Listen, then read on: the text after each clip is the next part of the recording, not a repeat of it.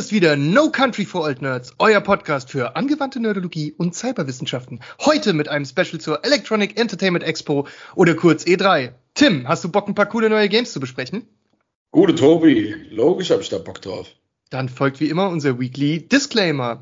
Wir sind auch auf Instagram und auf Twitter vertreten. Unter Twitter einfach auf No Country for OL7 schauen äh, oder bei Instagram einfach nach unserem Namen suchen. Da findet ihr uns. Warum das Ganze? Wir sind heiß auf euer Feedback, auf eure Ideen und Vorschläge, was wir mal besprechen sollen. Ja, und generell auf jede Art von Anregung von, von eurer Seite aus. Und ähm, um uns da nicht zu lange aufzuhalten, lass uns nicht länger fackeln, fackeln sondern gleich all in gehen und anfangen, die E3 zu besprechen für die Leute, die das jetzt hören, die vielleicht noch nie davon gehört haben äh, oder die das nur am Rande mal gestreift hat und die gar nicht wissen, äh, was die E3 ist, vielleicht kurz ein, zwei äh, Informationen dazu. Also die E3, das ist eine ähm, Spielemesse, die es schon sehr, sehr lange gibt, seit 1995, fand das erste Mal vom 11. bis 13. Mai statt im Los Angeles äh, Convention Center, hat damals schon 40.000 äh, Leute begeistert und hat einfach die ganzen Jahre seitdem ähm, immer wieder stattgefunden. Und ja, üblicherweise wird da vor Ort ganz viel ausgestellt, wie man das von so einer Messe kennt. Ähm, von Anfang an waren da schon äh, Nintendo, Sega und Sony dabei. Es kamen dann später noch äh, Microsoft und Electronic Arts und Ubisoft und immer mehr ähm, Publisher und auch Developer und so weiter dazu, so dass die Messe halt über die Zeit äh, immer wieder größer geworden ist, äh, als sie zuletzt vor Corona ähm, ja, vor Ort stattgefunden hat, hatten sie 66.000 Gäste. 2019 war das. Und ja, über die Jahre haben sich auch ein paar Sachen verändert. Der eine oder andere äh, Publisher oder Hersteller macht äh, auch gerne mal eine eigene Konferenz abseits von der E3. Sony ist zum Beispiel aktuell äh, nicht vertreten. Die machen dann lieber ähm, ihre eigenen Shows. Genau, das so ein bisschen als Hintergrund, das ist also eine schon äh, sehr lang existierende Messe, die sehr viel Tradition hat und die die Gaming-Branche oder auch die Unterhaltungselektronik und so weiter seit vielen Jahren begleitet, ist also eine ganz feste Instanz in der ähm, Gaming-Welt sozusagen. Genau. Und ähm, der Tim und ich, wir haben im Vorfeld der Folge ein bisschen philosophiert darüber, was Corona verändert hat an diesen Messen und ähm, haben uns so ein bisschen die Frage gestellt, ja, wie ist das eigentlich Online-Messe versus äh, On-Premise oder wie sagt man, ja, ganz normaler Messe vor Ort in so einer Messehalle? Ähm, was sind da vielleicht ein bisschen die Vor- und Nachteile? Und ähm, wir wollten eigentlich den Einstieg jetzt machen, indem wir uns darüber mit euch ein bisschen austauschen, bevor wir dann zu den eigentlichen Highlights und äh, Spielen kommen, die auch den Hauptpunkt äh, dieser Episode einnehmen werden, denn wir wollen über ganz viele Spiele mit euch sprechen und euch heiß machen und wir wollen dass ihr unsere Leidenschaft ähm, auch, dass die zu euch rüberschwappt und, und die ist vielleicht ja bei euch auch schon vorhanden, dass ihr es zusammen mit uns dies, die diesjährige E3 feiern könnt. Und ähm, genau, weil der ursprüngliche Anschluss von dir kam, vielleicht willst du mal so deinen Eindruck von der Online-Messe schon mal schildern und ähm, vielleicht auch gegenüber deinem ja, Real-Life-Erlebnis, das du mal hattest in der Vergangenheit auf so einer Messe. Ja, das ist ein guter Einstieg. Ja gut, ich sag mal, äh, das hört sich jetzt ja doof an. E3 versus Real Life. Für mich ist die E3 ja schon immer nicht Real Life gewesen. Also ich war noch nie in, in Kalifornien bei der E3. Ähm, war aber schon bei der Gamescom, ist jetzt ein paar Jahre her. Ähm, und muss sagen, das ist halt auch ein, ein Erlebnis, mal dahin zu fahren zu sowas. Ne? Die E3 ist da ja nochmal um einiges größer, nochmal um einiges aufwendiger, gerade was diese ganzen Bühnenshows etc. angeht. Das ist ja nochmal ein ganz anderes Kaliber als die Gamescom. Aber das sind schon mal Sachen, die, die kann man schon mal machen, auf jeden Fall. Also das, ich war da mit zwei Kumpels gewesen, ähm, auch das erste Mal und auch so ein bisschen unbeleckt, so überhaupt nicht angemeldet für irgendwelche Events etc. und äh, einfach hingefahren. Und es ist schon, es ist schon super. Also es war ein, ein super lustiger Tag. Wir wollten das danach immer wieder noch einmal machen. Dann kam ja diese Corona-Geschichte, sonst hätten wir das letztes Jahr auch nochmal gemacht. Und ähm, das hat schon so seinen ganz eigenen Flair. Das ist natürlich was anderes, als daheim zu sitzen und sich das anzugucken. Aber ähm, ja, wie gesagt, bei der also, E3 selber vor Ort war ich ja auch noch nicht. Es ist im Prinzip ein wackenden Open Air für Games. Also ein Festival für Games, ähm, wo alle Gamer herzlich eingeladen sind und zusammen mit den Herstellern gemeinsam den Spaß zelebrieren sollen. Klar, äh, ist eine riese Werbeveranstaltung natürlich auch für die neuen Spiele, aber ähm, das Schöne ist halt, dass da so alle zusammenkommen. Ne? Also auch ähm, jede Menge entwickelt. Also ich spreche jetzt auch nochmal von der, von der E3 wie auch von der Gamescom. Für uns ist die Gamescom hier natürlich seit 2009 ein sehr cooles Pendant, weil wir halt die Möglichkeit haben, da sehr leicht hinzureisen. Also auch aus, äh, wenn man jetzt nicht in Köln wohnt, sondern aus entfernteren Teilen Deutschlands, ist es immer noch super gut machbar.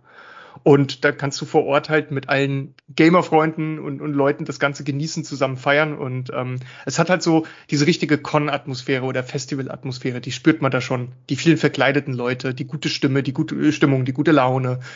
Das ist schon was ganz Besonderes. Ähm, und deswegen bin ich auch so froh, es gibt auch die Paris Games Week, äh, die Tokyo Games Show. Ähm, wir haben ja so ein paar richtige Größen, die jedes Jahr stattfinden. Für mich persönlich ist die E3 und die Gamescom aber mit, mit Abstand das Allerwichtigste. Und wenn ja, definitiv, ich, ja.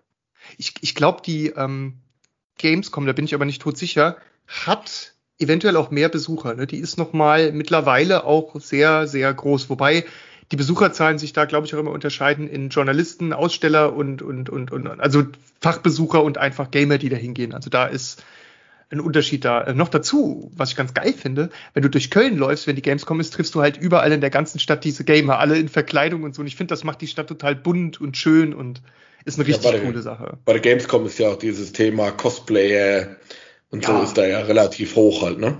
Das genau. weiß ich nicht, ob das auf der E3 auch so ähm, hart zelebriert wird, aber du hast schon recht, man sieht dann schon auf dem Weg dahin und überall ähm, sehr interessant verkleidete Menschen, wo man auch hofft, dass die wirklich schnell zur Gamescom wollen und nicht in ihrem Alltag so rumlaufen, ähm, ist schon ein super Event, definitiv. Und ich glaube auch auf der E3 sind die Ticketpreise um einiges höher, wenn ich das richtig in Erinnerung habe oder richtig gelesen habe.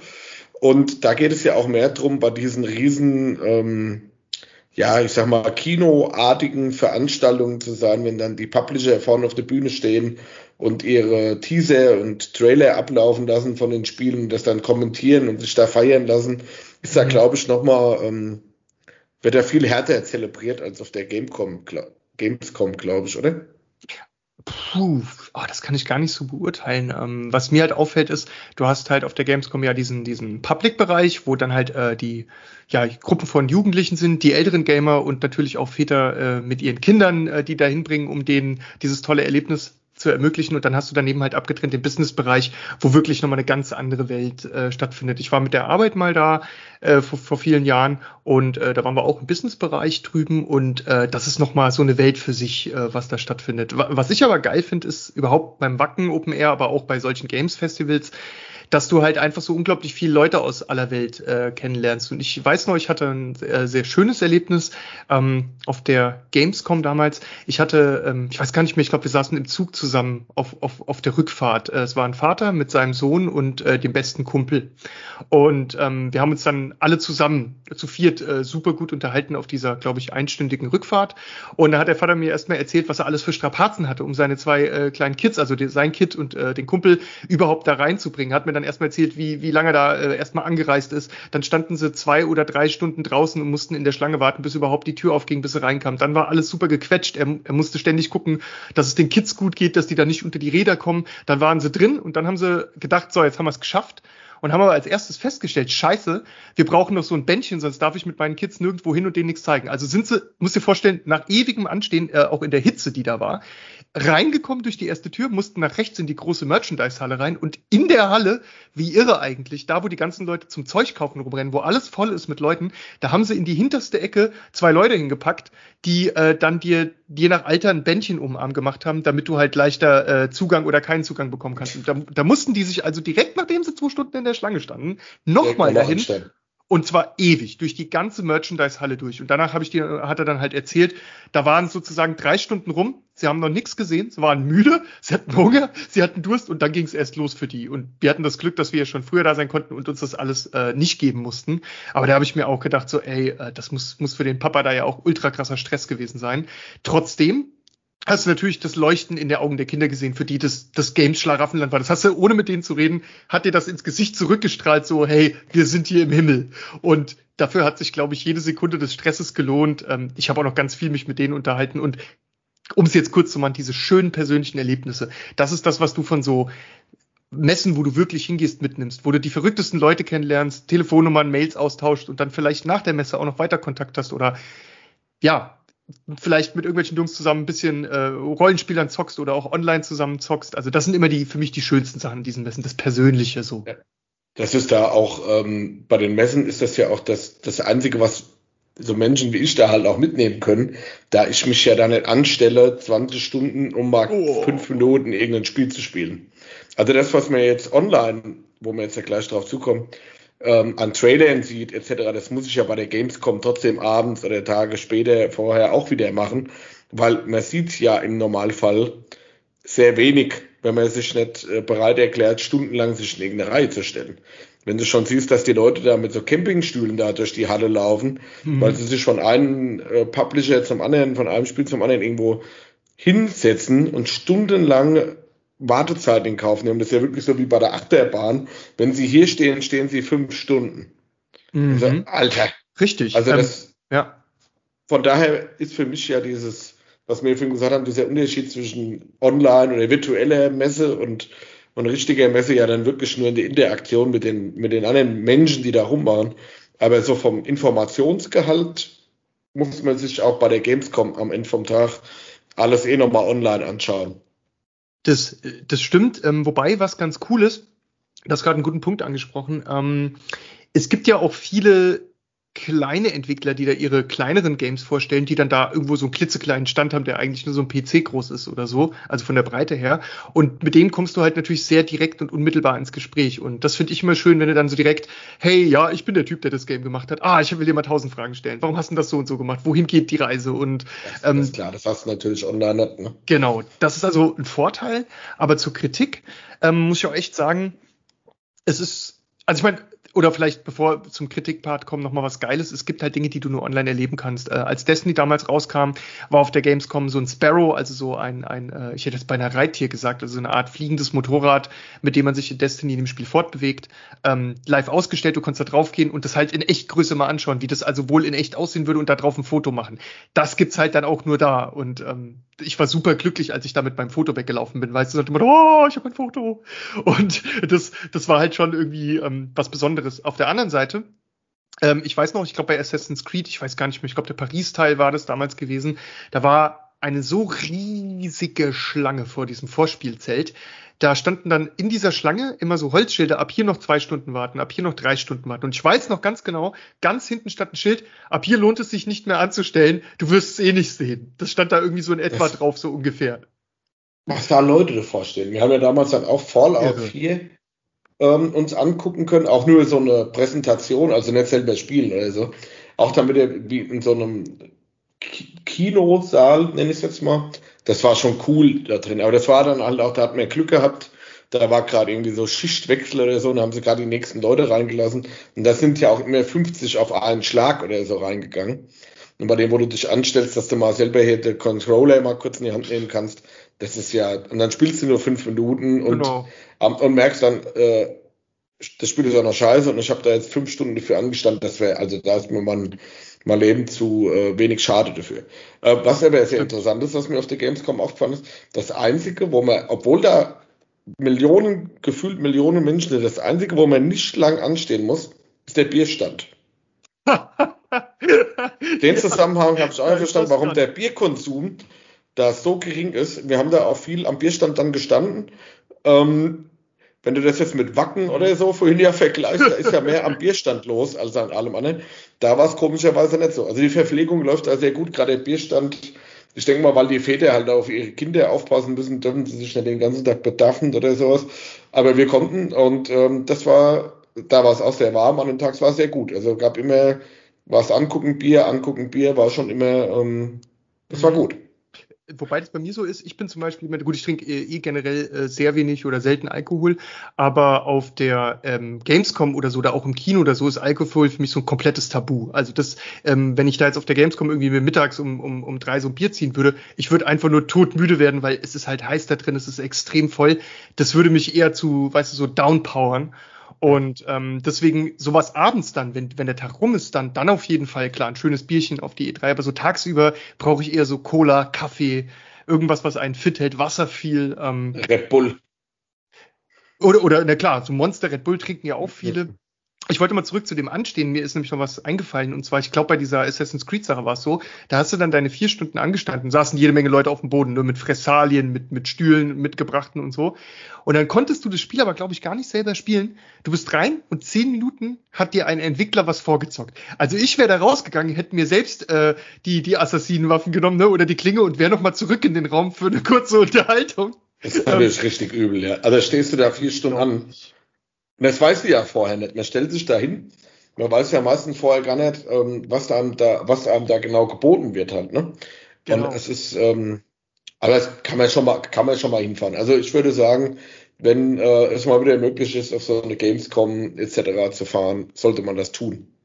Äh, auf jeden Fall. Ähm, noch, eine, noch eine Kritik hätte ich tatsächlich zu den gesamten Online-Messen, also jetzt nicht E3 bezogen, sondern was ich auch immer wieder ein bisschen äh, mehr wahrgenommen habe. Und zwar, ähm, eine Show. Was ist eigentlich eine Show? Also bei einer Show willst du ja unterhalten werden. Das heißt, da kommen Leute auf die Bühne, die erzählen was, die bringen Leidenschaft rüber, die machen einen guten Witz oder haben sich was Verrücktes überlegt.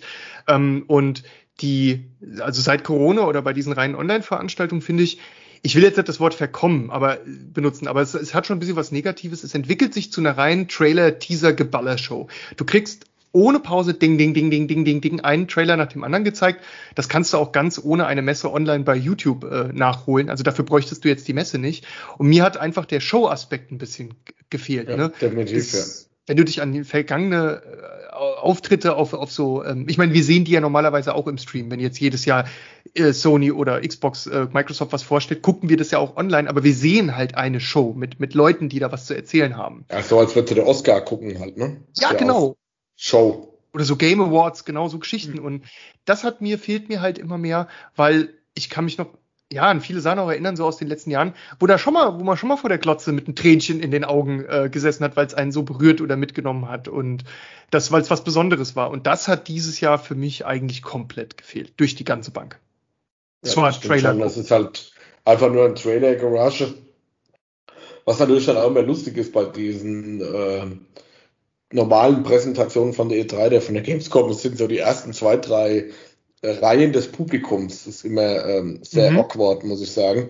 Weil entweder sind das Mitarbeiter von dem Publisher oder Gekaufte von dem mhm. Publisher, die dann einfach bei allem jubeln, was da gezeigt wird. Das ist immer so ein bisschen, wo ich sage, oh man, brauchst die? Du siehst irgendeine Felge von irgendeinem Auto und die erste Reihe springt auf und jubelt, als wäre mir gerade Weltmeister gewonnen. Einfach nur, weil sie den ersten Teaser von irgendeinem äh, Gran Turismo-Teil gerade gezeigt haben. Dann denkst du immer so, ey, ja, man kann sich freuen, sowas zu sehen, man kann es aber halt auch übertreiben. Das sieht immer so, es ist ja auch gestellt in den meisten Fällen, denke ich mal, so übertrieben aus. Aber selbst das fehlt einem, wenn man es nur online guckt. Genau. Diese Hugers, ja. Go Springfield! Ja, original. Und, und aber auch so coole Sachen wie, äh, ist das ein Early April's äh, Fool's Joke? Äh, so besondere Sachen, die dann zu Meme werden innerhalb von einer halben Sekunde, hast du halt auch nicht mehr, ne? Weil es gibt halt ja. plötzlich, genau, oh, ich glaube, wir haben es rausgearbeitet. Es gibt einfach, außer in den Online-Medien, auf der Show vor Ort, die es ja nicht vor Ort gibt, aber es gibt keinen Kommentar. Keinen kritischen ja. oder keinen drumherum. Es gibt nur, was präsentiert wird, ohne Antwort. Und das ist so das sind was, was fehlt. Du willst ja auch ein bisschen Kontroverse haben. Du willst dich ja auch austauschen oder ähm, was auch immer schön ist, wenn du halt unbekannte Leute vor Ort auf so einer Messe triffst und du hast eine, dieselbe Leidenschaft wie derjenige, aber das weiß man ja noch nicht voneinander. Ähm, zum Beispiel so die typischen Sachen, du siehst einen, der zu seinen anderen Kumpels rennt, Alter, ich komme gerade von dem Stand von sowieso und ich habe gerade das gesehen und es ist total krass und alle anderen rasten aus und du läufst nur vorbei. Du kannst aber schon erschließen, wovon der redet und du wirfst dir mit Blick zu und sagst, ja, es war total krass und der guckt dich an und sagt, ah, so krass. Und man kann zusammen ausrasten, obwohl man sich gar nicht kennt. Und das, sowas vermisse ich halt total. Ähm, und, und du weißt, wie das ist beim YouTube oder Twitch äh, in dem Chat. Da rasen, rast der Text so schnell vorbei, dass man sowieso überhaupt gar nichts mitbekommt und 90 Prozent ist purer Schrott. Ja, das stimmt. Genau, da, da, da, da posten dann Leute irgendwelche Wünsche, die sie haben, oder ach, brauchen wir ja nicht zu thematisieren. Wir wissen ja alle, wie es ist. ist ja nur Hate, was da gepostet wird. Genau, und jede ähm, Menge Hate. Im, Im, Endeffekt ist es das, was mir ja gerade erzählen ist dasselbe, was du bei jedem Konzertbesuch, bei jedem Stadionbesuch, bei, bei jeder Veranstaltung mit Zuschauern im Endeffekt hast. Klar kann man sich äh, ein äh, Fußballspiel oder ein Konzert auch im Fernsehen angucken als mhm. Aber es ist halt nie dasselbe, als wenn man da ist. Und das ist halt bei so einer E3 halt auch ganz, oder bei der Gamescom halt auch ganz äh, essentiell halt, ne, dieser Unterschied. Es fehlt halt viel Seele davon dann halt, ne? genau so ist es. Und ich bin total happy, dass wir irgendwie, bevor wir gleich zu den Games gejumpt sind, jetzt äh, uns die Zeit genommen haben, darüber nochmal zu reden, weil jetzt, wo wir es quasi durch haben, zeigt sich auch nochmal, wie wichtig das war, das vielleicht auch nochmal, ja, was heißt zu kritisieren, zu besprechen, ähm, bevor es ja, einfach jetzt, bevor wir nämlich anfangen, einen Trailer nach dem anderen jetzt hier, ein Highlight nach dem anderen abzuballern, wollen wir wenigstens das, was wir kritisieren, selbst richtig machen. okay, wir lesen jetzt 250 Spielenamen vor und äh, raten die. Genau, also wir, so. Wir hatten das so überlegt, der Tim und ich machen es immer abwechselnd. Und ähm, wir sagen einfach zum Beispiel Spielzahl. Und die Zahl ist auf einer Skala von 1 bis 10 die Bewertung. Und ja. ähm, also das würde dann ungefähr so gehen wie, keine Ahnung, Battlefield 6, 10. 10. Ähm, Diablo 2, 8. 10. Also, nein, nein, keine Angst, das, das tun wir euch nicht an, versprochen. Wir haben, äh, es waren sehr viele Spiele. Wir haben uns ein paar Sachen, die besondere Highlights waren, rausgesucht und die wollen wir ähm, euch jetzt nochmal vorstellen. Vielleicht habt ihr ja auch das eine oder andere verpasst oder einfach wegen der Arbeit oder so keine Zeit gehabt, euch das wirklich anzugucken oder wegen der Familie und da wollen wir euch noch ein paar wirklich tolle Empfehlungen mitgeben. Ähm, ja, Tim. Eigentlich so, die, eigentlich so, die, persönlichen Highlights, würde ich es jetzt mal nennen, oder? Genau. Weil persönlich. ich sag mal, da wird ja sehr viel, sehr, sehr viel Content äh, gezeigt, aber das sind ja Sachen, da lockst du bei mir keine Katze in den Ofen, bevor du mit. Deshalb haben wir uns jetzt mal so ein bisschen überlegt, wir machen mal so ein paar ich will es jetzt nicht nennen, pers ja, persönliche mhm. Highlights, oder? Das, kann, man das, das kann man das so sagen? Passt, passt perfekt, Tim, äh, vor ja. allem, weil wir auch beide Spielegenres haben, die wir gar nicht spielen. Also das heißt nicht, dass wir sie nicht mögen, aber wir haben kein Interesse daran. Bei mir zum Beispiel alle Formen von, von, von Auto- oder Sportspielen durch die Bank. Ähm, Wo die davon eigentlich gar nichts zeigen, oder? Sportspiele? Es war erstaunlich. EA Sports zeigt da gar nichts, oder? Also es war dieses Jahr, sage ich mal, für meine Wünsche in Ordnung. also ich glaube, das lohnt sich halt auch nicht. FIFA 21, 22, 23, 24 sagen sie ändern ja an ihrer Formel nichts.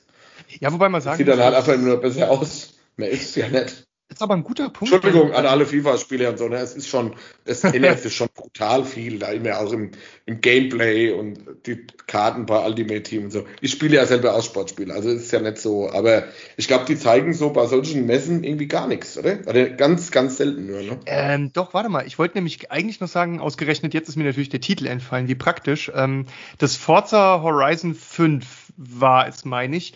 Ähm, ja, das, das war eins Genau, und das war eins der wenigen Spiele, wo ich dachte, Mann, das ist mal Next-Gen-Grafik. Also tatsächlich das eins der wenigen Spiele, wo du wirklich mal sagst, boah, was ein Grafik-Upgrade. Und dass das ausgerechnet ein Autospiel sein muss, na ja, Dankeschön. Obwohl bei Autospielen, Gran Turismo und so war es ja schon immer so. Das ist halt einfach sau viel Kulisse, ne? Das muss man halt sagen. Ja. Du, du bewegst dich halt in eine 1 zu 1 Kulisse. Das ist ja kein Open World RPG oder so, wo du rumlaufen kannst und dann den Busch auch von allen Seiten siehst. Oder diese, Klippe dann von allen Seiten begudern kannst, hoch und es ist ja wirklich ein, ein Kulissenspiel und deshalb sind diese Spiele halt auch immer so brutal grafisch stark halt, ne? Das stimmt, ja, weil es auch so wichtig trotzdem, ist. Jetzt reden wir trotzdem von den Spielen, die wir gar nicht mögen. Ja, das ist das, freudscher, freudscher Versprecher? Nein, äh, keine Ahnung, nee, das wäre dann andersrum, ja. aber Du hast recht. Uns passiert das immer. Wir reden immer von Sachen, die wir nicht mögen, länger als von den Sachen, die wir mögen. Das äh, ja. passiert uns jedes Mal irgendwie. Das ist vielleicht so, eine, so, ein, so ein alter, wir werden alt Effekt. Nee, ich glaube, ich glaub, das werden wir Sie, gar nicht. Sehe Fast and Furious zum Beispiel. Boah, boah. Jetzt haben wir schon Aber wieder auch länger drüber gesprochen als von allen anderen Filmen. Ja. Okay. Jetzt, warte, warte, ich, eine, ich muss kurz mein Brain noch von Fast and Furious kurz mal blitzdingsen. Okay, dann. Ähm, gute Spiele auf der E3. Ähm, willst du einen direkt raushauen? Ich, ich weiß nicht, ob man das jetzt nach Highlights oder so macht. Ich fange mal mit einem einer mittelmäßigen Spiel an, an, auf der Highlight-Skala an, ist dieses Diablo 2 Remastered Resur mhm. Resurrected. Resurrected. Ähm, genau, das haben sie jetzt ja gezeigt. Ich meine, da gab es ja vorher schon relativ viel ähm, Content dazu, den man sich im Internet angucken konnte. Gab ja schon eine Alpha, eine Closed Alpha, glaube ich. Und so, also man hat ja eh schon viel dazu gesehen, aber jetzt haben sie auch mal ein Datum dran geschrieben. Kommt dieses Jahr am 23. September für alle Konsolen und PC. Also für PS4, PS5, Xbox und PC, oder? Bin ich da richtig informiert? Ich weiß nicht auswendig, aber ich glaube ja. Und es ist sogar ähm, Crossplay möglich. Oder? Es kommt und PC, PS4, PS5, Switch äh, und Xbox. Ja, also doch alles abgedeckt. Ja. Das ist für mich ähm, so ein Highlight, weil ich ähm, halt Diablo 2, wurde ja schon mal gesagt, vor 20 Jahren schon gespielt habe und freue mich einfach drauf, dass sie das jetzt nochmal inhaltlich nicht, aber grafisch überarbeitet haben und äh, das wird auf alle Fälle was sein, was am 23. September gekauft wird. Also da bin ich schon mal da, auf alle Fälle angefixt. Habe hab mich auch gefreut, dass sie mal ein Datum rausgehauen haben letztendlich. Das glaube ich. Ähm, dazu kurz die Mini-Anekdote, äh, äh, Tobi und Diablo. Ähm, ich habe mich auf Diablo 1 damals so unfassbar gefreut, äh, dass das konnte man nirgendwo niederschreiben, es wäre zu lang geworden. Und äh, mein PC war aber auch zu schwach damals, äh, hatte alte Gurke und dann kam das raus und ich hatte das dann und habe das installiert und bei mir ist der wirklich, das kennt man noch von richtig alten Rechnern, wo du dann gesehen hast, wie deine Figur so in super Zeitlupe so ganz langsam über die Spielwelt läuft. Also musste ich erstmal PC upgraden, habe ich dann gemacht. Ich glaube, alte Teile von einem äh, Kumpel bekommen und dann konnte ich es endlich zocken. Also mein, ich muss mir vorstellen, ich war super gehypt, bis ich es hatte. Dann hatte ich dieses Hardware-Problem. Dann war mein Hype noch größer und dann fing ich an, das zu zocken. Und erst nur über den Friedhof runter in die Krypta, alles geil. Und meine Vorstellung war leider aber ganz falsch. Ich dachte nämlich am Anfang auf dem Friedhof, da gehe ich unten rein, dann mache ich das fertig, gehe raus und dann erkunde ich diese unglaublich große geile Spielwelt. Äh, ich komme da gar nicht mehr raus aus dem Dungeon. Das ist das ganze Game. Und das da, das Spiel, ja. Das war das Spiel, aber das, darauf war ich nicht vorbereitet, äh, psychisch mental. Und das hat für mich alles kaputt gemacht. Ich, als ich dann wusste, das spielt nur da unten drin, habe ich gesagt, ja, nö, das war's. Und dann habe ich es zur Seite gelegt, hatte ich keinen Bock mehr. Und ich war deswegen, ich weiß, deswegen komme ich auf Diablo 2, weil das ja dann das erste war, wo es dann auch mal rausging. Ne? Ja. Wo du, und, und das, deswegen fand ich Diablo 2 deutlich interessanter, also auch als den Einser für mich persönlich. Ähm, und von dir würde ich jetzt gern wissen, diese Grafik-Updates, die man da gesehen hat, also ich habe es ja wie gesagt nicht äh, so intensiv gespielt, nur wirklich ein kleines bisschen, ich kann es nicht beurteilen. Würdest du sagen, das ist ein absolut fettes Grafik-Update, das hat sich total gelohnt und jetzt bin ich richtig angefixt, das nochmal zu zocken oder nicht so? Ist, ist ein bisschen kontrovers. Wenn ich jetzt, und das kommt ja später auch nochmal bei unseren Lowlights, nenne ich es jetzt mal, mir im Vergleich dazu dann das Diablo 4, an dem sie ja auch parallel arbeiten, angucke da ist natürlich auch nochmal grafisch nochmal ein Riesenunterschied. Also diese überarbeitete, remasterte Version, wenn man sich das anguckt im Vergleich zum Original, Welten. Also die haben das wirklich auch auf Stand 2020 angehoben, locker. Das mhm. sieht so gut aus, es hat so tolle Effekte, das ist eine Detailverliebtheit auch in diesen Effekten, die da reingesteckt wurden. Also von daher lohnt sich das für mein äh, Gamer-Herz, das auf jeden Fall zu spielen. Ich habe ja das das Zweier auch so immer mal wieder gespielt, bis vor ein paar Jahren immer noch. Ähm, mit der Rossi-Grafik, aber das sieht richtig gut aus. Das kann man sich wirklich mal geben. Das ist ein, ein, ein Klassik-RPG mit einer, einer super Grafik, einem sehr guten Spielsystem, das hat es ja vorher schon gehabt. Aber wenn man sich dann die ersten äh, Ingame-Grafiken von Diablo 4 anguckt, da ist dann halt auch schon wieder ein richtiger Graben dazwischen halt. Ne? Das ist dann da ist nochmal richtig was geboten halt. Aber ich, ich denke, Diablo 2, wer es vorher geliebt hat, wird es jetzt noch mehr lieben. Und äh, haben sie richtig gut gemacht, sieht gut aus, haben den, den Content beibehalten, haben spielerisch so, so gut wie nichts geändert, so wie ich es verstanden habe. Es wird auch wieder das Q-Level geben. Äh, also es Geil. inhaltlich gleich. Sie haben nur wirklich mega an der Grafikschraube getreten. Das sieht, und man kann während dem Spiel hin und her schalten.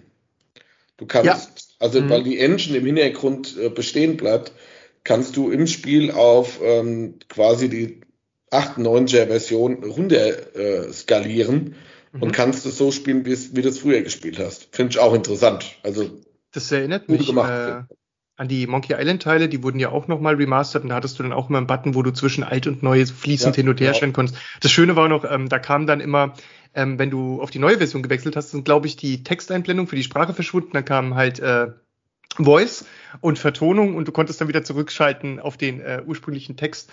Ähm, bei Diablo, glaube ich, kommt Activision Blizzard hier super zugute, dass sie ja eine Spielerbasis haben, die ihre Spiele die ganze Zeit weiterzockt. Also zwei und drei, wo das eigentlich nie aufgehört hat. Ne? Und wenn man jetzt das eh spielt und kriegt jetzt ein fettes Grafik-Update, dann kann das ja eigentlich nur geil für einen sein. Das wird absolut gut. Genau. Gut, nächste, Tobi. Ja, oh, da habe ich mich was. Aha, ich habe mich schon drauf gefreut. Tiny Tina's Wonderlands. Oh mein Gott, was habe ich mich gefreut, weil das muss also Borderlands von 2K Games oder beziehungsweise 2K Games, Gearbox als Entwickler haben das Spiel Tiny Tina's Wonderlands vorgestellt. Das ist äh, auch ein Spiel aus der Borderlands-Reihe. Es ist komplett eigenständig, also kein DLC für Borderlands 3, sondern ein eigenständiges Spiel. Aber um einen Charakter, der, glaube ich, so richtig bekannt geworden ist in Borderlands 2, nämlich Tiny Tina. Und zwar deswegen, weil es nämlich für Borderlands 2 unfassbar gute DLCs gab mit toller Story, aber witzig. Und das Beste war wohl Tiny Tina's Assault on Dragon Keep ich weiß jetzt gerade den deutschen Titel nicht mehr. Im Prinzip war das so, du, das DLC begann damit, dass du halt in so eine Fantasy-Welt äh, geworfen wurdest. Spielt ja eigentlich in der Science-Fiction-Welt uh, auf Pandora. Und das war halt wie, wenn du mit deinen alten Pen-and-Paper-Rollenspiel-Freunden an einem Tisch saßt und eine lustige Runde gezockt hast. Und kommentiert hat, hat das alles als, als Gotterzähler so ein bisschen auch die Tiny Tina. Und das war so witzig, also da hast du Tränen gelacht. Das war, der, weißt du, nur um eine einzige Szene zu nennen, die mich bis heute noch äh, stecken geblieben ist, irgendwie oder hängen geblieben ist. Ähm, du kommst da irgendwie am Anfang an so einen Strand, in so ein Gebiet und sagst dir so, ja, es war irgendwie ein, ein ähm, wunderbarer Tag, die Sonne schien hell oben, das Wasser war azurblau, äh, eine sanfte Brise ging über den Strand. Nein, nein, nein, nein, nein, so ist das alles nicht gewesen. Es war Mond, es war sowieso, es war neblig mhm. und dann siehst du halt, während sie das erzählt, wie vor dir die ganze Spielszenerie äh, Szenerie sich ändert. Die Sonne fliegt raus, der Mond fliegt runter, der Nebel taucht auf, ne? Und das war vollgepackt bis unter die Haube mit so einem geilen Scheiß. Und ähm, ja, Tiny Tina ist unglaublich beliebt bei den Borderlands-Zockern. Und so kam es jetzt auch, dass sie ihr halt ein eigenes Spiel spendiert haben, ähm, was da noch kommt. Und ähm, das war für mich einfach ja mit ähm, mit eins der größten Highlights der E3, weil es wird halt genau das übliche Borderlands-Erlebnis irgendwo sein mit absolut coolen Wummen, Millionen von Abermillionen äh, Loot, der dir überall droppt, weil bei Borderlands explodiert ja Loot in alle Richtungen. Du stehst ja oft einfach in einem Regen aus Loot, der auf dich runterprasselt. Ne, das ist Aber ja völlig. So ein diese Diablo-Formel halt auch anekdotiert genau. damals, ne? G genau. Und ähm, das ist halt äh, mit viel Humor alles. Also Tiny Tina's Wonderland, Tiny Tina's Wonderlands ist ein Titel, auf den ich mich übertrieben freue und ähm, ja, das wird ein. Hat cool ausgesehen auf jeden Fall, ja. Kann man machen. Hammer, genau. Das wäre was gewesen. Ähm, oh Gott, es gibt so viel. Ich meine, wir können ja mal den, den dicken Elefanten im Raum äh, mal ansprechen. Starfield. ja, Oder? Ist das, ist das für dich wirklich der dicke Elefant? Ja, ja, ja. absolut. Weil, ähm, ich meine, zum ersten Mal seit 25 Jahren macht äh, Bethesda eine neue IP. Das ist Starfield neben äh, Skyrim und Fallout. Und das ist was ganz Besonderes, ähm, weil wir wissen ja, wie lange die ihre Spiele auch zu supporten. Und ähm, was für ein Potenzial das hat, wenn Bethesda sowas raushaut. Das ist der Beginn von, keine Ahnung, Starfield 1 bis 6. Bei ESO sind wir jetzt auch schon, also, also bei Elder Scrolls, nicht ESO, sind wir jetzt auch schon ja dann beim sechsten Teil. Also ich glaube, da hat sich gerade eine riesige Landschaft äh, oder ein riesiges Weltall eröffnet, wo wir ganz viel erleben dürfen. Und tatsächlich freue ich mich deswegen so besonders darüber, weil ich bin ja frenetischer Fallout-Freak seit dem ersten und ähm, liebe die Reihe heiß und innig. Und ich habe über die ganzen Jahre ein bisschen mich satt gesehen und satt gefressen an dem ganzen Fantasy-Zeug. Also ich bin ja ich liebe beides, habe aber einen Hang eher zu Science Fiction mittlerweile entwickelt. Und das war genau das, was mir eigentlich noch so ein bisschen gefehlt hat. Ja, wir haben Fallout und das ist auch Science Fiction irgendwo für mich. Aber so ein Spiel, was im Weltraum spielt, äh, mit dem allem drum und dran, so im Prinzip wie Star Citizen, auch das als Simulation, äh, Real World, Real Life Simulation anbietet irgendwie, das gab's hier halt noch nicht. Und Starfield, was auch immer das wird, denn wir wissen ja noch nicht so wirklich viel, scheint mir aber diese Tür, dieses Tor jetzt endlich aufgemacht zu haben. Und darüber bin ich wahnsinnig glücklich. Ja, genau. also ich sag mal, das, das Franchise oder diese neue IP Starfield von Bethesda, die ja das bewiesen haben, dass sie es einfach können, epische Rollenspiele hinzuhauen, brauchen wir nicht drüber reden. Aber ich war von dem lang ersehnten Trailer, Teaser, war es überhaupt ein Trailer? Gute Frage. Sehr, ja. sehr, sehr unterwältigt. Das muss ich wirklich sagen. Also es war im Endeffekt, hat man nicht viel gesehen. Man hat irgendwo dieses so ein ja, Mondlandefahrzeug gesehen von innen. Jemand, der da seine Waffe hingelegt hat, wo man darauf schon schließen kann, dass es kein reines Erkundungsspiel wird. Aber mehr hat man nicht gesehen. Also ich fand es für einen mind-blowing Trailer war es mein weit davon entfernt. Man kann da viel reininterpretieren, man kann da viel Hoffnung drin haben. Die habe ja. ich auch. Ich liebe ja äh, Sci-Fi-Setting, ähm, aller Maßeffekt etc. halt, ne, ist ganz klar. Aber mhm. ähm, da muss ich sagen, ist mir der Interpretationsspielraum und das, was sie gezeigt haben, ja, ich, ich weiß nicht, ob das, ähm, das hätte auch so ein, so ein äh, Monderkundungssimulator sein können. Mhm. Mehr, mehr war es im Endeffekt nicht. Also aus meiner Erwartung. Ich war sehr unterwältigt, muss ich sagen. Absolut. Also, was mir gut, also klar, man will natürlich äh, unbedingt mehr wissen und ich hätte auch gerne noch viel mehr Einblicke bekommen. Manchmal hm, habe ich mich gefragt oder hatte den Eindruck, dass wegen Cyberpunk alle irgendwie vorsichtig geworden sind. Weißt du, was ich meine? Nicht zu viel versprechen. Ja. Jetzt erst recht nicht äh, im Aftermath von dem Cyberpunk äh, Disaster Launch. Und ich glaube, da, das hat schon einige beeinflusst in dem, was sie zeigen. Ob das jetzt bei Bethesda der Fall war, weiß ich nicht. Aber ich könnte es mir gut vorstellen, dass man so gesagt hat, lieber Zurückhaltung üben. Am Ende gibt es kein Backfire und ist dann besser für uns. Ähm, gut gefallen hat mir der Detailgrad, das schmutzige Raumschiff äh, von außen, ne, mit den richtigen Schmutzstellen von der Benutzung, nicht, nicht hochglanzpoliert. Die ganzen Schalter im Cockpit, der Detailgrad, das war alles, hat mich alles echt angefixt. Ähm, ich musste kurz, oder mein Gehirn hat kurz so einen Schwenk gemacht, so, ja, ich will es nicht übertreiben, aber so gewisse Ähnlichkeiten zu Star Citizen habe ich da in manchen Definitiv, Details ja. gesehen. Ähm, das habe ich auch direkt gedacht, ja.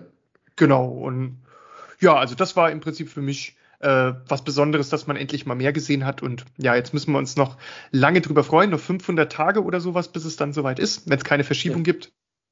Aber das wird geil. 11.11.2022 bin ich definitiv am Start. Ja, also da muss, äh, muss schon viel schief gehen, dass man sich das nicht als Datum merkt, auf jeden Fall. Ja, da, da muss natürlich ja. Urlaub gebucht werden, das ist klar. Ja, definitiv. Definitiv. ich sage auch viel zu oft definitiv, gell? ich muss mir mal ein anderes Wort ausdenken für definitiv. Du, du könntest definitiv. zum Beispiel auf jeden Fall sagen, das benutze ich viel zu oft. Oder ab, absolut. Wie, wie wär's? Oder, oder auf jeden Alter. Würde auch noch gehen. Wir, wir könnten wir könnten es ja so machen, wenn einer von uns immer ein Wort sehr viel benutzt, dann geben wir das Wort dem anderen und benutzen dafür dem sein Wort. Ich bin jetzt der Definitivmann und du der auf jeden Fall Mann. Auf jeden Fall, Mann. Okay. Dann, dann, kommen wir auf jeden Fall, Mann, Alter, zu dem äh, Spiel, was ich am sehnsüchtigsten erwartet habe. Wir heben uns das absolute Highlight, was wir beide geil finden, bis zum Schluss auf. Aber mein Highlight, ich, absolut, ich? meine ich hätte schon wieder fast definitiv gesagt, Elden Ring. Bah, definitiv. Ab, absolut, Mann. Nein, das ist also großartig. Ja. Also ich war so begeistert. Es, es war ja jahrelang jetzt, oder ich glaube zwei Jahre, hieß es, okay, es kommt Elden Ring. Man muss sagen, als kurze Vorgeschichte, es ist von der From Software, ähm, quasi von den äh, Producern von den ganzen Dark Souls Spielen, Bloodborne, Sekiro etc. Mein absolutes äh, Lieblingsentwicklerstudio, mein absolute Lieblings ja, wie sagt man, Art der Spiele, kann man das überhaupt sagen? Souls-like Spiele. Ja, doch. Wo ich mich klar. die letzten Jahre, das ist genau mein Ding, das ist das, was ich brauche. Und ähm, es wurde, ich bin in unendlich vielen Elden Ring-Gruppen bei Facebook und so, wo das immer nur gebasht wurde in letzter Zeit, es wäre nur ein, ein, ein, Fake, das kommt überhaupt nicht. Dann kam zwischendrin irgendwann mal dieser Teaser, wo dran drin dass J.J.R. Martin daran mitarbeitet. Ähm, das war eine Überraschung. Also der oh, ja. Buch, der Autor von äh, Game of Thrones quasi. Genau. Und der Heckenritter und so weiter. Genau. Und ähm, da war man natürlich mega geflasht. Das muss ich wirklich sagen. Und dann kam halt einfach jetzt mal eineinhalb Jahre, zwei Jahre gar nichts davon. Mhm. Und dann ist es schon eingestampft, kommt nie mehr. Die haben sich übernommen. J.J.R. Martin hat eh noch nie was zu Ende gebracht. Sie Game of Thrones. ähm, also seine Buchreihe. Ähm, viele sagen auch, würde lieber mal die Bücher fertig schreiben, der Hampel. Ähm, und ich habe auch die ganze Zeit gedacht, das wird nichts. Sie hatten sich ja überlegt, so diese Dark Souls-Formel auf ein Open-World-Game auszurollen, wo ich schon gesagt habe, wie soll das denn Open World mit Dark Souls, wie soll das funktionieren? Und dann kommt dieser Trailer und man sieht, sie haben es halt wirklich gemacht. Und es hat, ich habe mir den jetzt fünf, sechs Mal angeguckt, es hat Einschläge von Dark Souls logischerweise. Es hat die Düsternis, die, dieses düstere Setting und diese, diese Gegnerart von, von Bloodborne viel mit drin. Dann ein schnelleres Kampfsystem, was mich sehr an Sekiro erinnert hat. Mhm. Auch dass man, ähm, glaube ich, in keiner einen, also es waren ja auch viele Spielszenen drin zu sehen, also äh, kein, kein Footage irgendwo. Und wo man schon gesehen hat, er hat überhaupt kein Schild, was ja normal so Dark Souls-mäßig ist. Der kämpft immer nur mit einem Schwert und springt und macht, also das hat mich sehr an Sekiro und diese schnelle Spielart von Sekiro erinnert. Mhm. Es einfach nur, alles, was ich da gesehen habe, hat mich von A bis Z begeistert. Also Januar 1, Januar 2022 wird das kommen, 21. Januar 2022 da ist definitiv Urlaub angesagt an dem Wochenende. Ähm, also wenn das so kommt und es hat, da muss ich sagen, jetzt zum Vergleich zu mal zu Starfield oder sowas, da haben sie halt einfach mal richtig viel gezeigt. Da gibt es jetzt schon wieder ja. 30 Analysevideos dazu. und ich habe mir jetzt selber auch schon wie viel Mal angeguckt, also ich bin absolut gecatcht. Wenn sie das umsetzen, ja und bis jetzt hat From Software immer geliefert, und ja. die machen das ja wirklich, was was wir eben vorher gesagt haben, bei Bethesda oder Blizzard ja genauso mit Diablo, überhaupt nicht hinbekommen. Die hauen ein gutes neues Spiel nach dem anderen raus. Klar, die, die haben ihre Dark Souls 1, 2, 3 Reihe, aber die haben zwischendrin ein Bloodborne gebracht, wo jeder gedacht hat, was soll das sein? Das ist ja, ja, kein Schild, kein das eine schnelle Kampfart, wie soll das funktionieren? absolut eins der Top 10 PS4-Exklusivtitel, die es jemals gegeben Top 3 würde ich sogar schon sagen. Dann hauen sie irgendwann ein Sekiro zwischendrin raus, im Japan-Style. Einfach nur schnell. Es gibt überhaupt keine, keine Möglichkeit der Charakterentwicklung oder sonst irgendwas. Es haben sich komplett neu erfunden. Überragendes Spiel. Also von daher ist meine Angst, dass das in die Hose geht, ist da. Liegt auch daran, dass ja. ich einfach kein Vertrauen mehr in Spielentwickler habe. Aber ähm, da ist die Angst sehr, sehr gering, dass das scheiße wird. Also da bin ich richtig angehypt. Das ist mein, mein äh, Highlight für nächstes Jahr auf jeden Fall. Die, also ich kann es total gut verstehen, weil ich auch weiß, wie sehr du die Games von denen magst und wie sehr du da drauf stehst. Äh, für mich äh, bekanntermaßen weißt ja auch, ist das gar nichts, also also nichts, was ich spielen würde. Aber das heißt ja nicht, dass ich nicht mich äh, dass ich mich nicht trotzdem dafür faszinieren kann oder begeistern kann, auch, auch wenn ich selbst nicht spielen werde. Ähm, ich fand die grafische Präsentation sehr ordentlich, aber am besten von allem fand ich die Kreativität der Entwickler. Also diese total abgefahrenen Gegner, teilweise ohne Gesicht, die nur aus irgendwelchen, tja, ich nenne es mal Tentakeln bestehen. Diese, diese Idee mal was so ganz anders aussehen zu lassen, die hat mich am meisten begeistert. Also diese alternative ja, da sind die richtig gut drin. Super, super. Die, die, packen es in jedem Spiel, eine Atmosphäre zu schaffen, ja. die unglaublich und, und perfekt ist, muss ich sagen. Ich habe eben das äh, auf der PS5 Demon Souls, äh, das, äh, die PS5-Version gespielt, mhm. nachdem ich letztes Jahr mal die PS3-Version durchgespielt hatte. Und das ist, was die da eine Stimmung transportieren, was für eine beklemmende Story-Arc, die an sich ja gar nicht erschließt. Keiner kann einem von einmal, zweimal durchspielen erklären, wie die Story da drin ist. Dieses, ja. dieses Feeling einfach, dass die, dieses mystische, dieses nicht leicht zugängliche, nicht dieses, Entschuldigung, dass ich jetzt sage, Assassin's Creed mäßige, die naja. dir alle vor. Und es ist, das gibt es da nicht.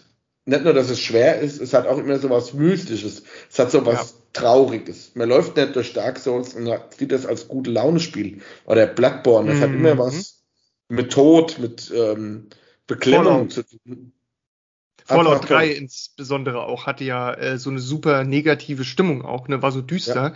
Ja. Äh, ganz interessanter Side-Fact, also so Gaming-Fact, der äh, Einen Sir, der den, den, äh, den Score geschrieben hat, der hat ähm, ja relativ wenig vom Soundtrack von Fallout 3 zu Fallout 4 verändert.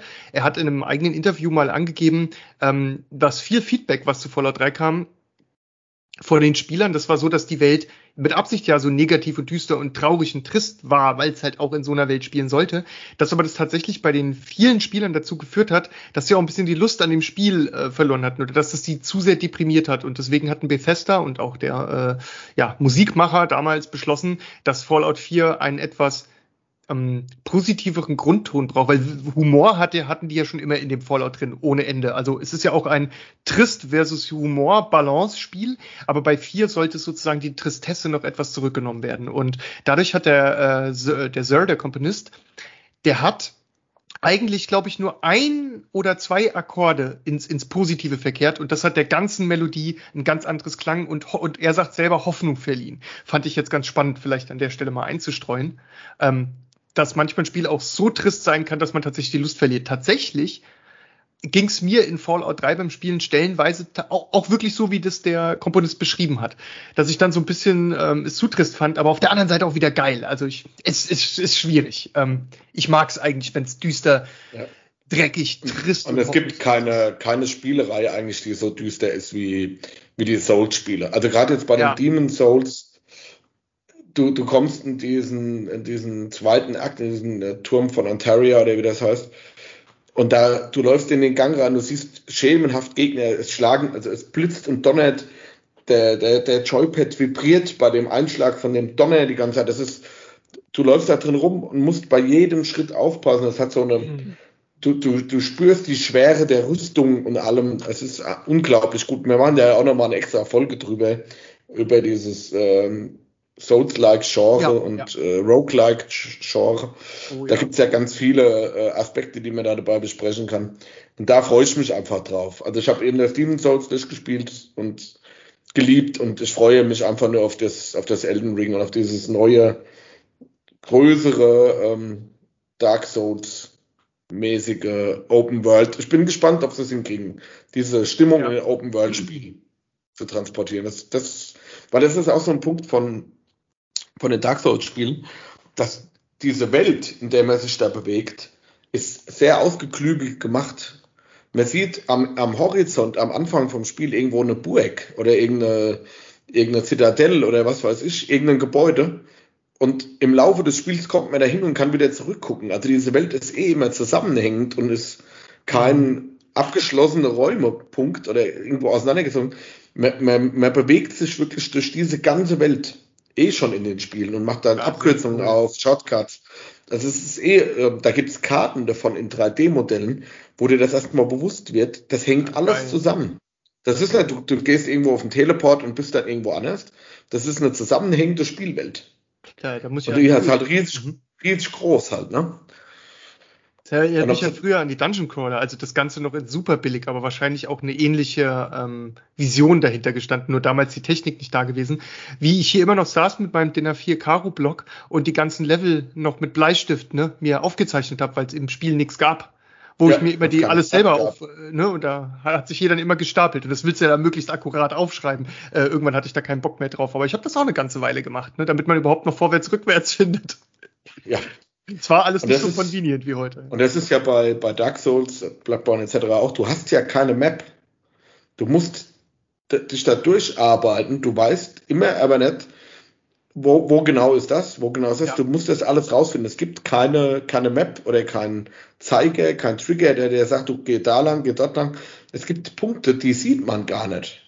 Ja. Und die, die sind elementar. Ein, ein, ein Kumpel von mir, Arbeitskollege von mir, Timo, hat mehr oder weniger am selben Tag wie ich damals Bloodborne gekauft. Das war ja mein Einstieg in dieses Souls-like-Genre. Mhm, dein Weg in die Verdammnis. Ja, er hat sehr viele Hassstunden auf jeden Fall. Er hat einen ganz einfachen Punkt der Spielmechanik übersehen am Anfang, was ihn Stunden gekostet wow. hat, weil er das nicht gesehen hat. Und ich, ich habe das auch nur aus Zufall entdeckt. Ich kannte ja vorher die Souls-Spiele nur von, von meinem Kumpel, dem Engel, der da davon immer erzählt hat. Aber mhm. ähm, das, man muss da sehr viel selber entdecken und selber sehr viel rausfinden. Und das macht halt den Reiz aus, ne? Den Reiz aus. Da bin ich gespannt, wie sie das in einem Open-World-Spiel ähm, ja. unterbringen wollen. So, dann ähm, direkt fast forward weiter. Fast forward weiter. Ich würde sagen, eine Sache, die wir kurz besprechen können, da gibt's ähm, ja sozusagen eine sehr einhellige Meinung drüber. Ich glaube wahrscheinlich auch unter äh, nicht nur bei uns hier im Studio, sondern da draußen auch überall. Und zwar äh, Battlefield 6. Machen wir es kurz. Trailer ist affend geil, sieht sau cool aus, wird riesen Spaß machen. Schade, dass keine Singleplayer-Kampagne gibt. Punkt. Ähm, okay, das muss ich revidieren. Trailer sieht geil aus. Das ist der erste Trailer, wo man auch sieht, das ist ein reiner Multiplayer-Trailer. Also sie zeigen ja, im Tra ja. Trailer ein Multiplayer-Game. Ich glaube, Halo macht das immer mal. Und ich finde es überragend, dass es kein Singleplayer-Mod und kein, ähm, wie nennt es Hier wie bei PUG oder so, dieses äh, äh Battle? Feuer? Battle, Battle, äh, ja. Wie heißt es denn? Jetzt bin ich denn blöd. Ach so, ach so. Warte mal, jetzt, Achtung, Disclaimer oder, oder äh, wichtiger Wendepunkt. Jetzt merkt ihr, dass wir alt sind, weil wir nicht wissen, wie dieser Modus heißt. fuck, äh, komm, wir haben tausend Milliarden Mal darüber gesprochen, jetzt fällt uns nicht ein. Ich bin erschreckt, der beim Schlag. Ey, komm, wollen wir das jetzt echt peinlich googeln, hier mitten live, mitten in der ja, Show? Okay, komm wir, komm, wir machen das. Soll ich mal nach äh, Fortnite gucken und gucken, was das für ein Spiel ist? Ich habe vorhin habe ich es noch gesagt, wie wir drüber gesprochen haben. Bin ich denn jetzt blöd? Sorry, ich krieg mich gerade darüber nicht ein. Aber ich bin sehr froh, dass es äh, schon mal oh. keinen Multiplayer, äh, keinen, keinen äh, Einzelspieler-Modus, Kampagnenmodus gibt und es sieht einfach brutal, brutal gut aus. Ähm, wir, wir haben alles richtig gemacht, wir sind doch nicht alles, es ist wirklich Battle Royale. Also pff, Battle Royale. einmal noch einmal gerade so gut gegangen. Ich war eben auch, wir. Ach, ach, wow, wow, wow, wow. Gerade hast du mich oberhart getriggert, ohne es zu wollen, und zwar super krass. Ähm, bevor Fortnite so richtig durchgestartet ist, bekannt wurde, weißt du noch, was die Urversion von Fortnite eigentlich war, das eigentliche Spiel war?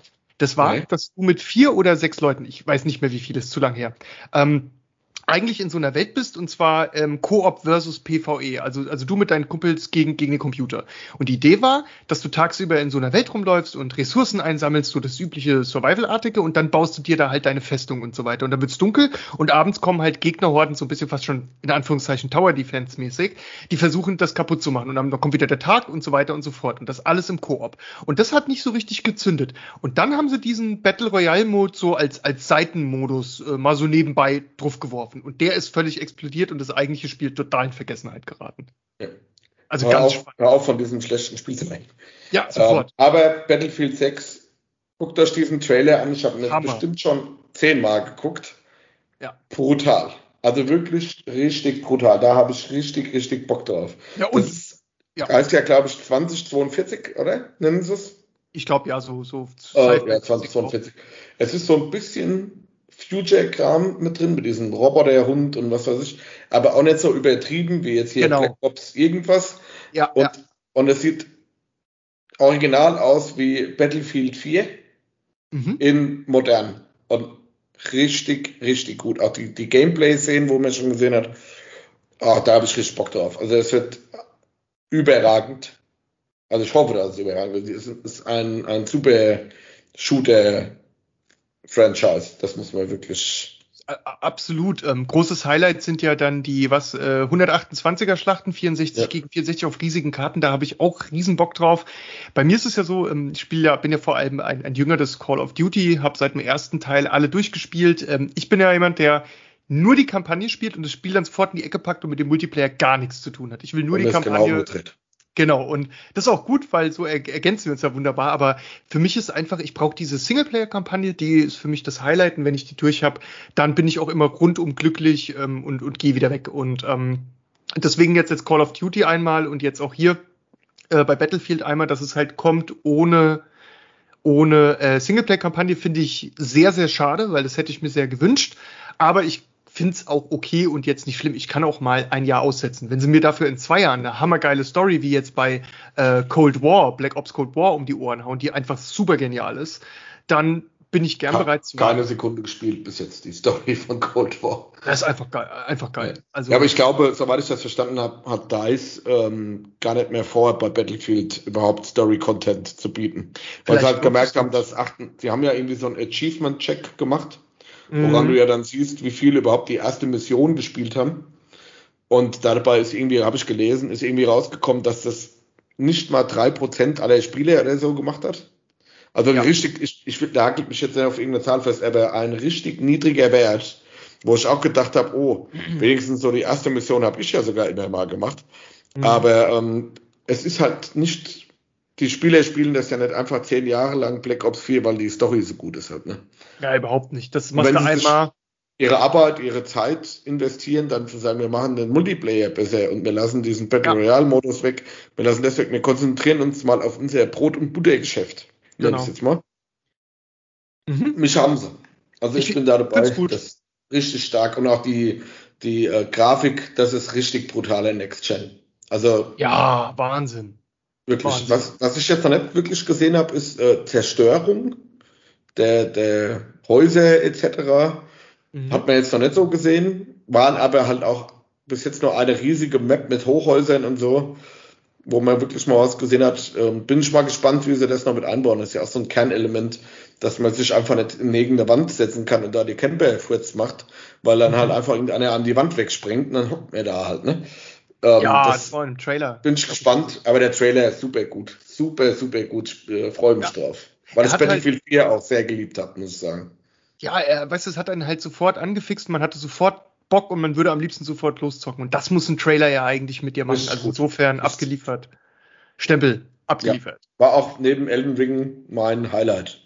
Ah, äh, wo wir zu Highlights kommen. Ich meine, es ist, also weiteren Highlights kommen. Es gab ja noch einen Haufen Indie-Games, die haben wir ja irgendwie so ein bisschen erstmal neben den Triple A's an die Seite gestellt. Ich möchte aber als nächstes Highlight sehr gerne ein Spiel hervorheben, was für mich bisher schon eins ja, der besten Spiele des Jahres ist. Und zwar geht es da um das kleine Spiel Dorfromantik, das in Berlin von vier Leuten entwickelt wird. Äh, die möchte ich auch gerne mal namentlich nennen, ähm, weil ich das bemerkenswert finde. Also wir haben hier vier Fachhochschul Fachhochschulstudenten. Fachhochschule. Ja, das, sorry, ist mir jetzt da, wo man hier so rausgerutscht.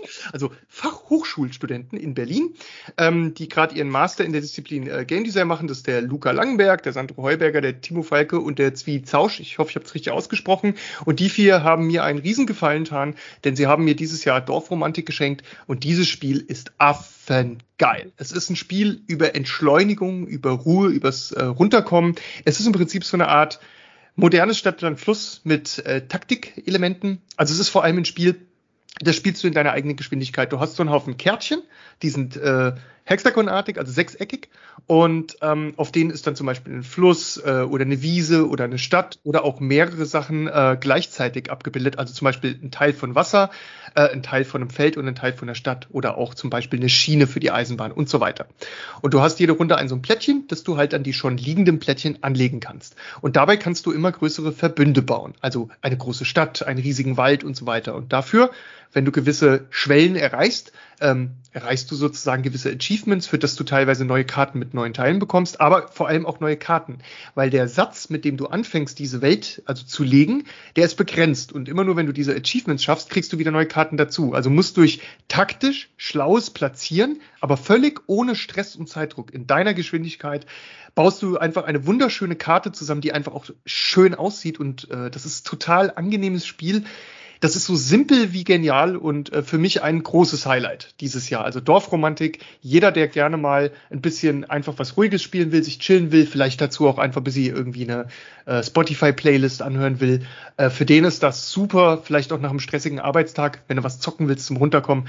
Dorfromantik, Dorfromantik, Dorfromantik, kaufen, kaufen, kaufen. Ja, also, also das auch sagen, ist top, top. Sieht wirklich, äh, du hast mir das ja empfohlen, ich habe mir das nur angeguckt bis jetzt ähm, jetzt ist ja die, ähm, der Leak gekommen, dass das ja nächstes Jahr oder dieses Jahr dann ja auch noch für ähm, mhm. iOS, also beziehungsweise für Handy, Tablet Android. und so kommen soll. Und ich ja. glaube, dass das ist halt so ein wirklich prädestiniertes Tablet-Spiel.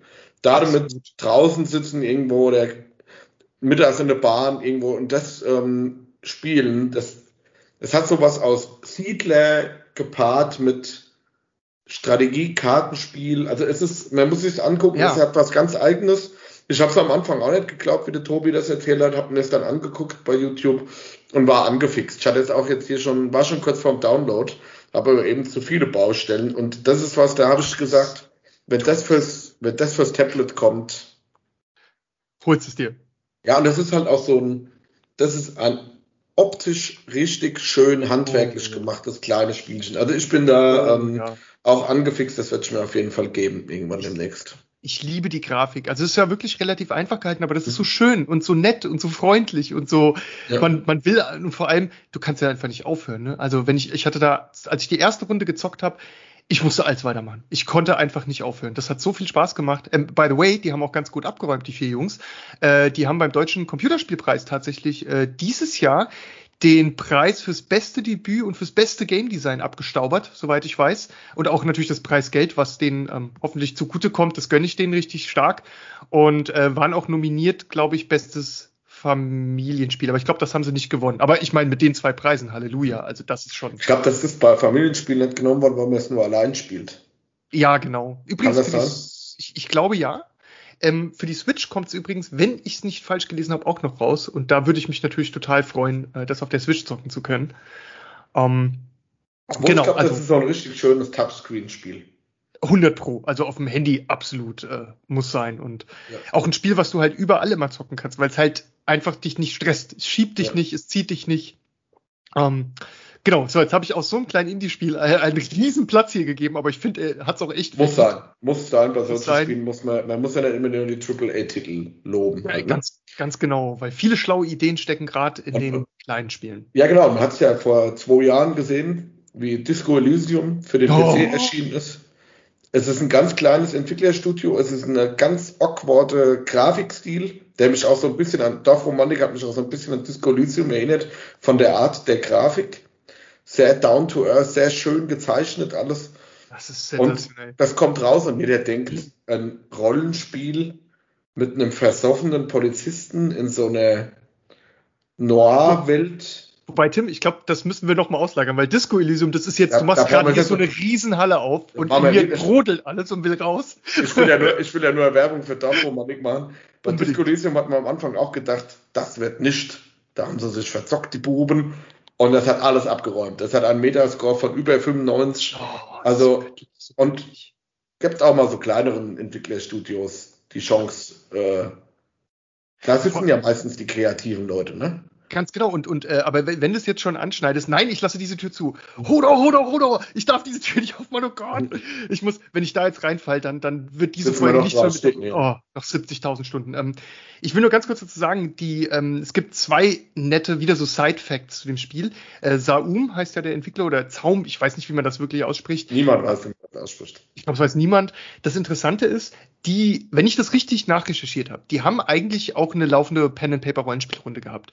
Und diese ganze Disco Elysium-Welt hat sich in dieser Rollenspielwelt ergeben. Wahrscheinlich auch mit diesen verrückten Kreaturen. Und erst später kam dann die Idee, okay, wir machen da ein Computerspiel draus. Und das hat ja jetzt so reingeknallt, dass es, halte ich fest, eine Fernsehserie geben wird darüber. Boah. Das kommt als Serie. Ich konnte es nicht glauben und ähm, das muss richtig besetzt werden. Also das kann so schnell scheitern, weil das so kompliziert ist, das zu verfilmen oder zu verserien. Ähm, es ist was ganz Einzigartiges. Und, ich, ja. und, eins gelobe ich feierlich in dieser Sekunde. Wenn die große Disco Elysium Folge kommt, dann äh, Episode kommt im Podcast, dann wird sie den Titel Tequila Sunrise tragen. Ja, definitiv. Oh. Das habe ich wieder definitiv gesagt. Ähm, nein, das ist auch ein ich spiele spiel das ja auch noch eben momentan. Ich habe da schon richtig, richtig viele ah. Stunden reingehauen. Das ist so ein, ein, Spiel, wo man wirklich in Ruhe spielt, wo man keinen Stressfaktor hat, keinen ähm, ich spiele ja neben parallel noch Returnal zum Thema Stressfaktor. ähm, da sieht die Welt schon anders. Das ist, ja, das ist ein tausendprozentiger Kontrast. Oh. Aber ähm, nochmal kurz auf die E3 zurück, bevor ja. wir uns verlieren. Noch zwei Tipps, würde ich sagen, auch aus dem Indie-Genre. Ähm, das erste würde ich sagen, obwohl man nicht viel im Trailer gesehen hat, aber das Art-Design hat mir hervorragend gefallen, heißt Replaced. Oh ja. Ist auch so ein Side-Scrolling-Spiel mit Steampunk-Elementen und Retro-Grafik und so. Kommt auch 2022 raus. Replaced kann man sich mal bei YouTube angucken. Mir hat sehr gut gefallen. Es zeigt halt auch relativ wenig, was wirklich passiert, was man wirklich machen kann. Aber das, was man gesehen hat, war ich sofort gecatcht, auf jeden Fall. Für die, die jetzt sich vielleicht so, also so ziemlich geil aussehende Pixel-Art-Grafik und das Ganze hat halt voll Blade Runner-Feeling. Alien ja. Blade Runner, so. Ähm, es sieht fantastisch aus. Es ist ein 2,5D-Plattformer und kommt 2022 raus. Ähm, ich, ich, ich, ich weiß nicht mehr viel drüber. Ich glaube, irgendwie, es gab mal einen Atomwaffentest oder was in der Welt. Da ist natürlich was schiefgegangen. Alles ist Schutt und Asche und, und dann irgendeine KI noch. So viel habe ich mitgenommen. Es sah, aber eigentlich die Optik, das war das, wo meine Augen kleben geblieben sind. Ja. Sehr um, ähm, fein. Genau. Und dann noch, ähm, weil ich den ersten Teil gespielt habe oder den Vorgänger gespielt habe, der war Salt Sanctuary, hieß der. Ein Side-Scroller, Überraschung, Überraschung, Souls-like. Und da kommt jetzt auch Salt Sacrifice raus, der Nachfolger quasi, auch eine wunderbare 2,5D-Grafik, sieht wunderschön aus, auch von einem ganz kleinen Entwicklerstudio, ich meine, das waren drei Leute, haben den ersten Teil gemacht drei Personen, das ist schon äh, brutal. Und auch da auch einfach eine Empfehlung, Salt Sanctuary, ich glaube, das kostet auf der Playstation 4, 5 Euro, wenn man sich das kauft. Hat eine super Atmosphäre, die haben halt super viel bei Dark Souls geklaut, haben da aber viele eigene Ideen auch mit reingebracht. Ist super liebevoll gemacht, ist schön zu spielen, hat mir an einem Rutsch schön durchgehauen. Auch da eine Empfehlung, Salt und Sacrifice kommt dann nächstes Jahr. Aber den ersten Teil kann man sich für kleines Geld ruhig mal auf den Zahn legen wie ich immer so schön sage. Sehr, sehr geil. Ähm, ich habe noch einen, tatsächlich einen riesen Haufen Games im Hintergrund. Ich werde einfach ähm, ganz, ganz minimal kurz da durchrushen, einfach mehr oder minder nur ein paar Titel erwähnen, einen Satz dazu sagen, damit wir die halt noch so ein bisschen hier drin haben.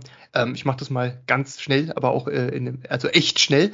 Ähm, Genau, also Jurassic World Evolution 2 ist interessant. Ähm, ich habe den Einser gespielt, habe natürlich lang darauf gewartet, meinen Dino-Park zu bauen, aber mich haben auch sehr viele Sachen bei Jurassic World 1 enttäuscht. Also hoffe ich, äh, oder Jurassic World Evolution, hoffe ich jetzt eben drauf, dass m, viele Dinge, die äh, Fans auch in der Kritik hatten, jetzt kommen und, und das zweite Spiel noch besser wird als das erste. Es gibt aber auch jemanden, der parallel gerade so ein Jurassic Park Bauspiel entwickelt.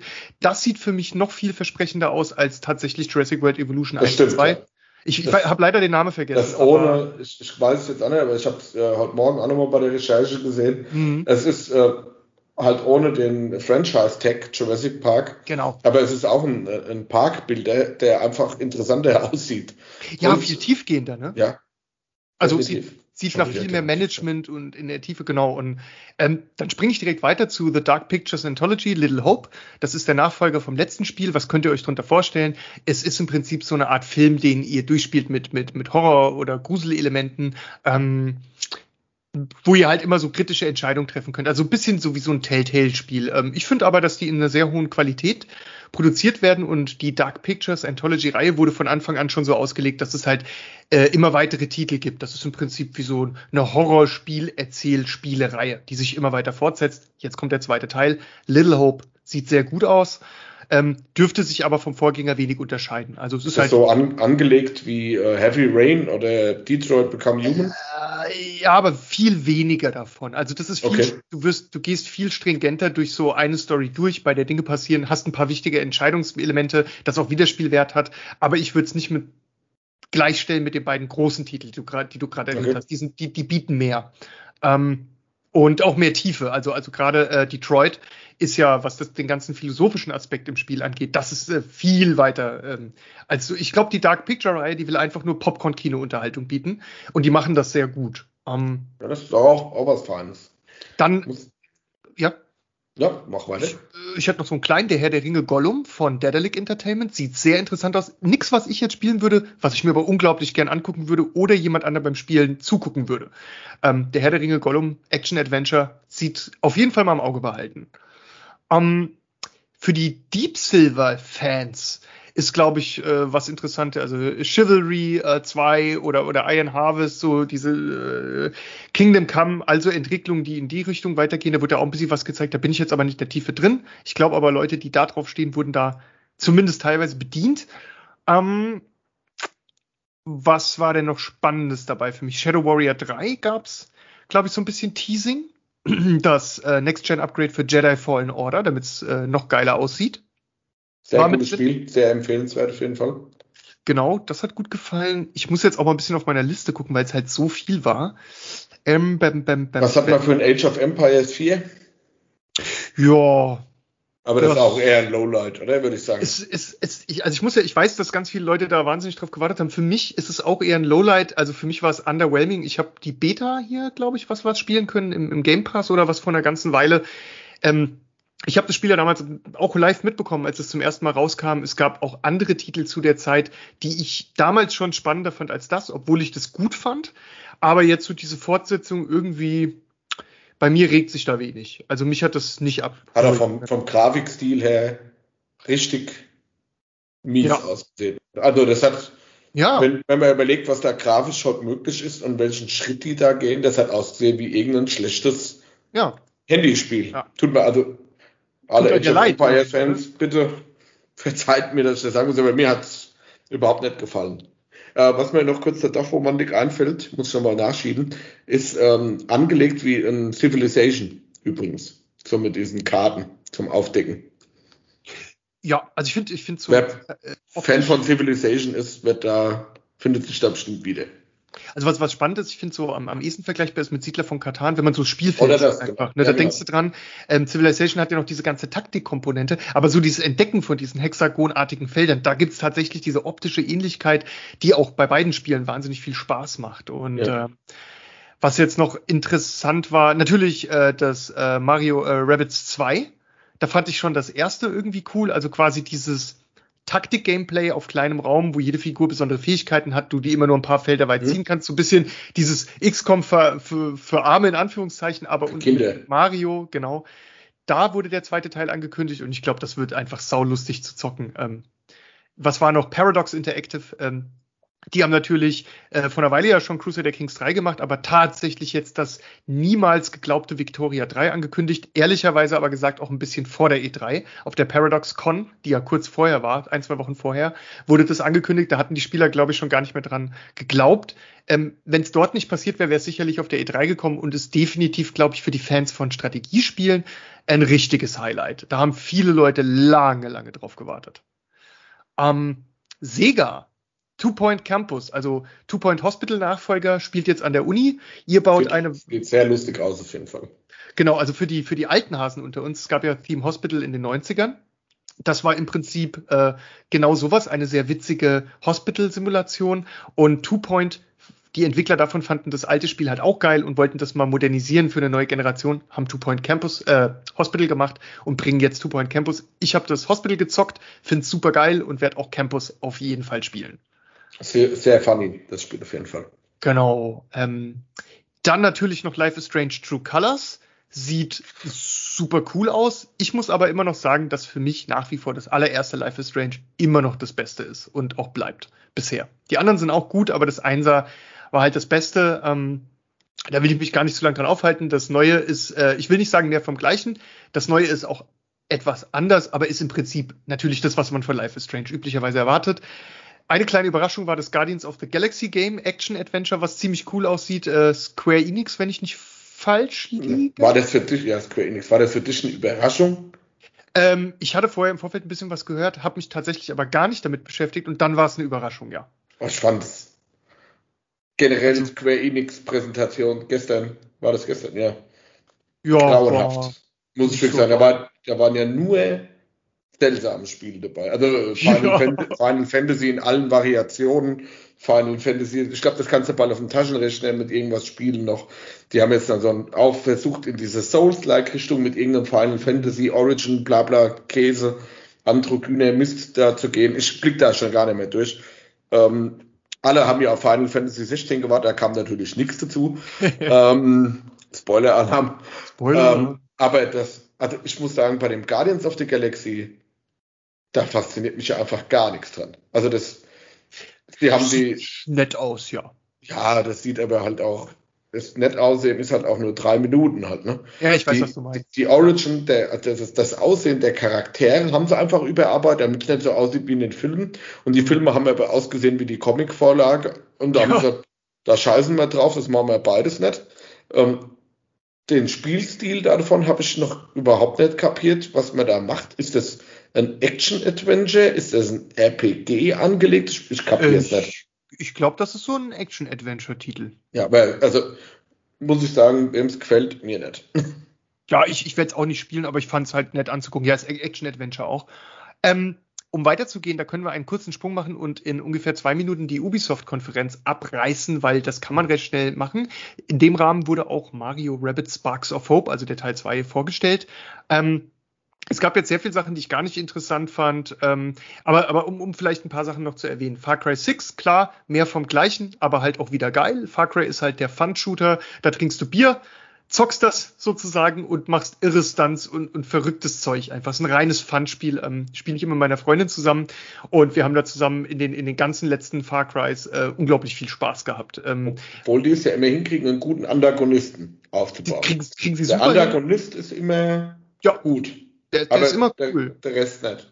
Meiner Meinung nach. Also ich brauch's nicht. Ich, ich weiß, was du meinst. Es ist halt ein sehr repetitives Spiel, ähm, wo du klar viele Waffen farmst und da machst du aber immer das Gleiche. Ich, bei, bei Far Cry geht's vor allem mittlerweile, muss man sagen, auch einfach um den Spaß. Also da geht's drum, ähm, ähm, ich, kann, kann dir mal empfehlen, es gibt einen sehr coolen Streamer, der immer versucht, äh, Entschuldigung, so, so ein YouTube-Kanal meine ich, kein, kein Streamer in dem Sinn, der versucht, ähm, so richtig krasse Kills in Far Cry immer zu machen, also seine besten Stealth-Kills. Und dabei macht er halt die abartigst verrücktesten Dinger. Also das, das glaubst nicht, was der da macht. Der springt durch die Luft, ähm, schießt irgendwie von irgendwie aus der Luftsprung von oben einem in den Kopf. Der Typ fällt vorne über, knallt auf ein Brett. Das, Klett lässt eine, äh, das Brett lässt eine Granate nach vorne rollen. In dem Moment weiß er, dass ein Typ um die Ecke kommt. Der tritt da irgendwie drauf, die Granate explodiert, den Typ schleudert weg. Der triggert was anderes. Ein Auto wird in die Luft äh, geworfen und 30 Meter weiter fällt es ein Typen auf den Kopf und das hat er alles geplant. Und sowas kannst du in Far Cry halt machen, so richtig abgefahrenes Zeug.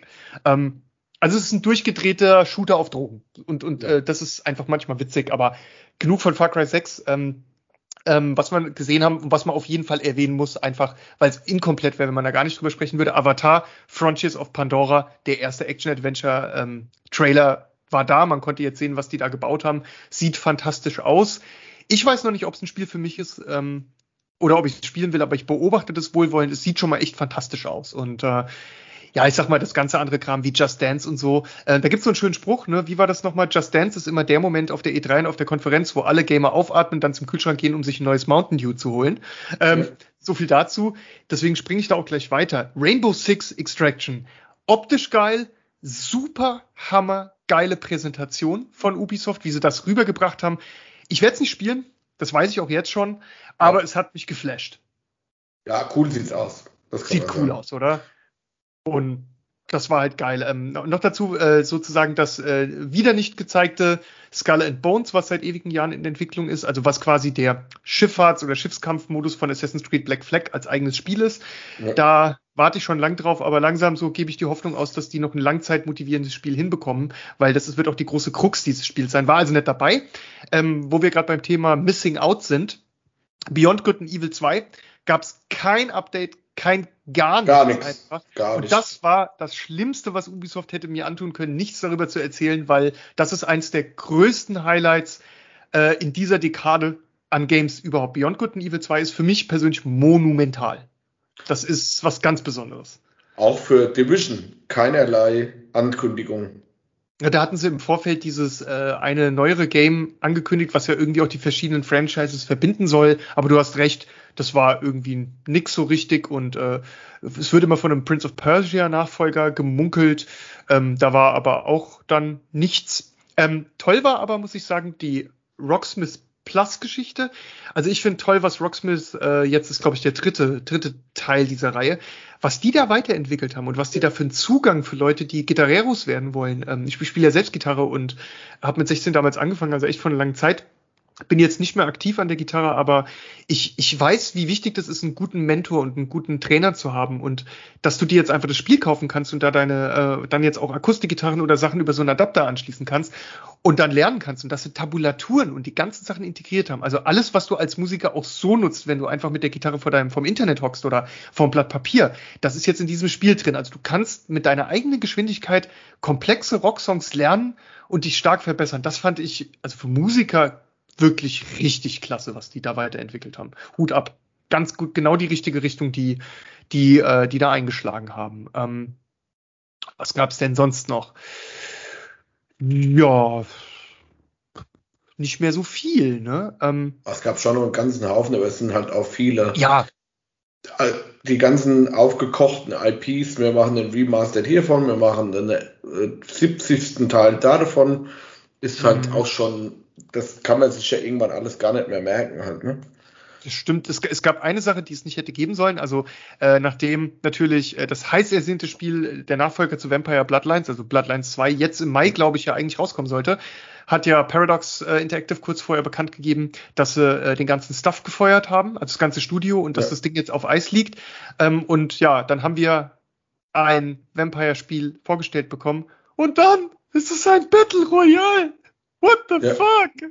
Und, es hat, und das muss ich sagen, wie ja. heißt das? Ich komme jetzt gerade nicht drauf. Aber hab's schon verdrängt, sorry. Und das hat ja so scheiße ausgesehen. Das Swan, Swan Song, oder? Nee, nee, war das, ja. nee, das war nicht das so. Swan Song. Swan Song war das andere, oder? Übertriebene oh, Charaktere ja. mit diesem übertriebenen Vampir-Ding. Und so diesen, oh, ich, ich darf gar nicht drüber nachdenken. Nee, schnell weiter. So ein Stil, ähm, Sea of Thieves könnte man noch erwähnen auch, muss ich ganz ehrlich sagen, wenn da mal einer zuhört von solchen Entwicklerstudios, mhm. ja, ihr macht ein Piratenspiel. Ja, wenn ich jetzt Pirat google, könnte es passieren, dass Jack Sparrow als erster Treffer auftaucht. Mhm. Aber man muss nicht jedes Spiel, wo mit einem Schiff zu tun hat, Jack Sparrow und die anderen Blödmänner einbauen. Lasst euch doch mal was einfallen. Kurzer Memo von mir an euch Spieleentwickler ihr macht ein Piratenspiel und was baut ihr als erstes ein, wenn es nicht läuft? Tja. Fluch der Karibik. Alter, bitte nicht mehr machen, sowas. Ey, ähm, sind, ja. Wie kann man denn so einfallslos sein, oder? Und das auch noch in einem Grafikstil, der aussieht, also Leute, es ist, ja. lasst es halt bleiben. Es, es, es war ja damals auch so ein Exclusive von der Xbox und äh, ich glaube, Microsoft hat da schon ganz schön rein investiert, aber für mich ist es auf ganzer Linie echt nichts geworden. Ich habe es auch versucht zu zocken, weil ich ein riesen Piraten-Fan bin. Ähm, aber gut, ich bin halt äh, auch äh, Black Flag gespoilt. Nach Black Flag wird es nie wieder ein gleichwertiges äh, Piratenabenteuer für mich geben. Das war mein großes Highlight. Aber ich, lass, ich lasse jedem Spiel die Chance. Und hier war es halt wirklich so, für mich ist das einfach funktioniertes Game vorne und hinten 0,0. Ähm, ich, die Idee ist gut, aber es funktioniert nicht und ich würde sagen, wir segeln weiter zum nächsten Titel. Noch, noch ganz kurz, behaupten von sich selber, sie sind so wie No Man's Sky. Es war am Anfang scheiße, aber es wird jetzt richtig gut. So wie No Man's Sky. Behaupten sie von sich selber und dann bauen sie Jack Sparrow ein. Ich sehe es nicht, ja. Dann brauchen sie nur noch ein, wie heißt der von Monkey Island? Jetzt stehe ich im Schlauch. Guybrush Threepwood oder meinst du LeChuck? Guybrush Threepwood einbauen und noch der LeChuck von mir aus. Dann haben sie, wen können sie noch einbauen? Wen gibt's noch in der äh, ausgelutscht. Schwert, Schwertme ach so, Schwertmeister hätte ich gern. Ich hätte gern den verrückten Dan, der mir was verkaufen will, am besten ja. Schiffe und ach.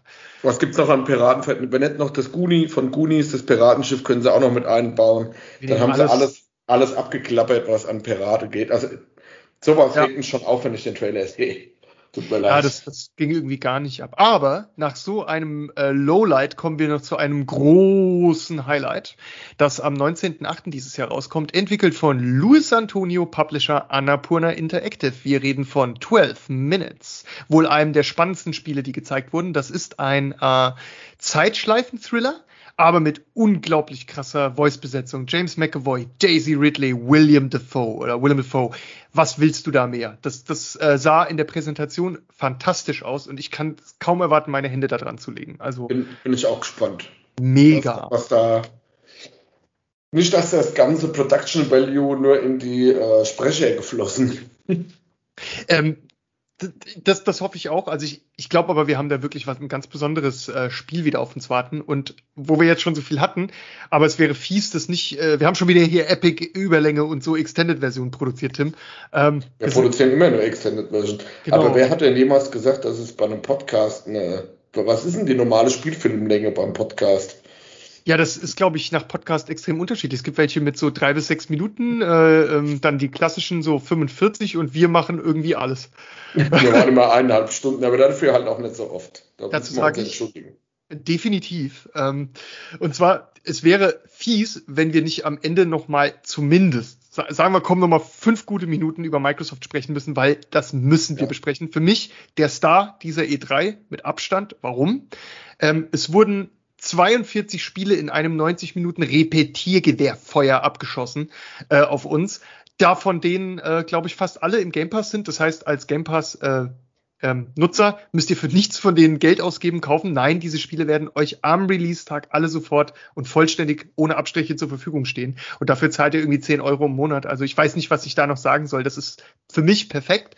Ich habe jetzt schon durch den Game Pass, der mich ja Geld kostet, schon so viel Geld gespart, weil ich die Spiele nicht mehr kaufen muss, dass der sich schon längst bei mir amortisiert hat. Also ich bin, ich habe den jetzt, glaube ich, für zwei oder drei Jahre was schon vorgekauft, weil ich einfach weiß, das ist genau das Angebot, was auf mich zugeschnitten ist und wie ich Spiele konsumieren will. Es führt auch dazu, also jetzt nur mal kurz Abriss Game Pass, ihr bezahlt ist Netflix für Gaming, ihr bezahlt da Geld, da sind hunderte Spiele drin, die könnt ihr einfach alle zocken und runterladen, wann immer ihr wollt. Wenn ihr ein bisschen mehr bezahlt, 15 im Monat, kriegt ihr das für Konsole und PC, dann habt ihr den Spaß auch noch auf eurem Rechner. Ich mache das auch so und habe mir deswegen etliche Spiele schon gar nicht mehr gekauft, weil die einfach da ab Tag eins drin sind. Denn es ist, glaube ich, immer noch so, dass alle Studios, die äh, Microsoft gehören, alle Spiele, die die produzieren, landen immer am Tag eins im Game Pass und sind for free. Deswegen hast du ja jetzt auch die ganzen Bethesda Games drin, wo du, wo du, wo, wo eigentlich, wo du denkst, oh mein Gott, das kann doch gar nicht wahr sein. Doom, Doom Eternal, Evil Within, Rage, Wolfenstein, Fallout, Skyrim, was willst du noch? Gib mir. Und die haben 90 Minuten abgefeuert, ein Trailer nach dem anderen.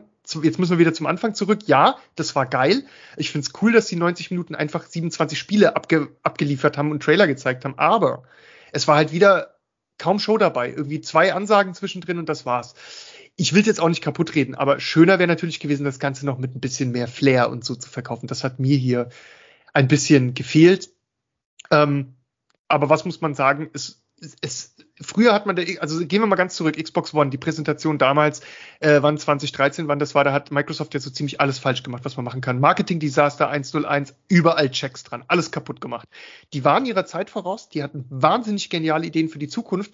Sie haben es nicht geschafft, die damals zu präsentieren und haben sich selbst eigentlich alles kaputt gemacht, was die mit Liebe aufgebaut haben. Und danach stand es um Xbox ja auch erstmal wirklich nicht gut. Sogar die innovativsten Features wurden von Fans gehasst und die, die waren schon entwickelt und fertig und Microsoft hat die wieder ausgebaut, weil die Spieler die nicht haben wollten. Lange Geschichte, ich sage dazu nur eins, äh, ähm, es ist ja überhaupt nicht akzeptabel, dass die Konsole für eine Sekunde einmal innerhalb von 24 Stunden online gehen muss. Ne? Aus einer Perspektive von Spielern 2013 vielleicht eine Sache, die wirklich noch kritisierbar war. Heute würde keine Sau mehr danach krähen, ne? weil, ja. weil wir es gewohnt sind. Und das Microsoft war der Zeit. Jeder, jeder Toaster mittlerweile online geht daheim, ne? Genau so ist es. Und weil ich jetzt schon so lange gelabert habe, mache ich es kurz.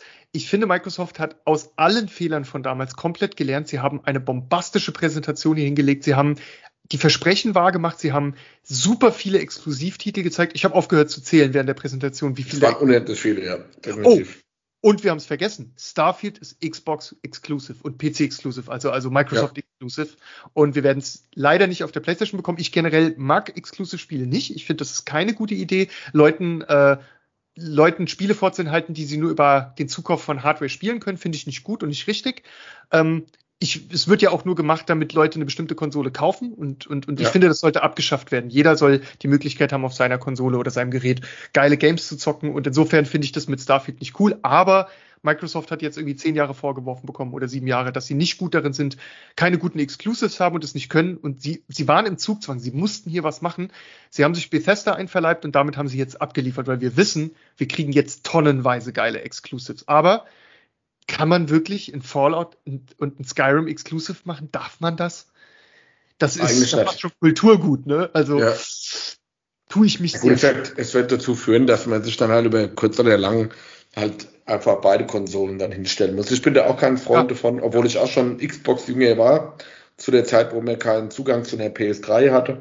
Hm. Ähm, und damals war halt die Zeit, da haben sie ihre Exklusivtitel Gears of War, und ähm, ja. Halo gehabt und dann hat es halt auch schon aufgehört. Und selbst bei Halo Wars, diesen mhm. Strategieableger davon, haben sie irgendwann eingestellt, weil das keiner ja. spielen wollte. Ich fand das auch ganz cool, muss ich sagen. Und ich muss sagen, bei der Präsentation von gestern war ja auch wieder Halo, wie heißt's? Infinity, in, was? Infinite, ne? oder? Infinite. Und genau. da muss ich halt sagen, ja, Halo-Jünger, es gibt eine riesen Bande an Halo-Jüngern, die das halt ja. auch lieben, dass es nicht verändert wird. Aber mhm. für ein Außenstehenden, ich habe früher auch gerne Halo gespielt, muss ich dazu sagen, aber für ein Außenstehenden ist es halt einfach immer noch exakt dasselbe, ne? Mir geht's genauso wie dir. Wie du, genau wie du es gesagt hast. Ich finde damit lockst du keine Katze in ihrem Ofen vor, das muss ich mal wirklich so sagen. Ich meine, ich spiele die dann schon, das muss schon irgendwie sein, dass ich die Halo-Teile ähm, ähm, ähm äh, ja, aber zocke, du spielst ja, aber du spielst ja wieder du hast recht. Den, den, den Kampagnen-Mode.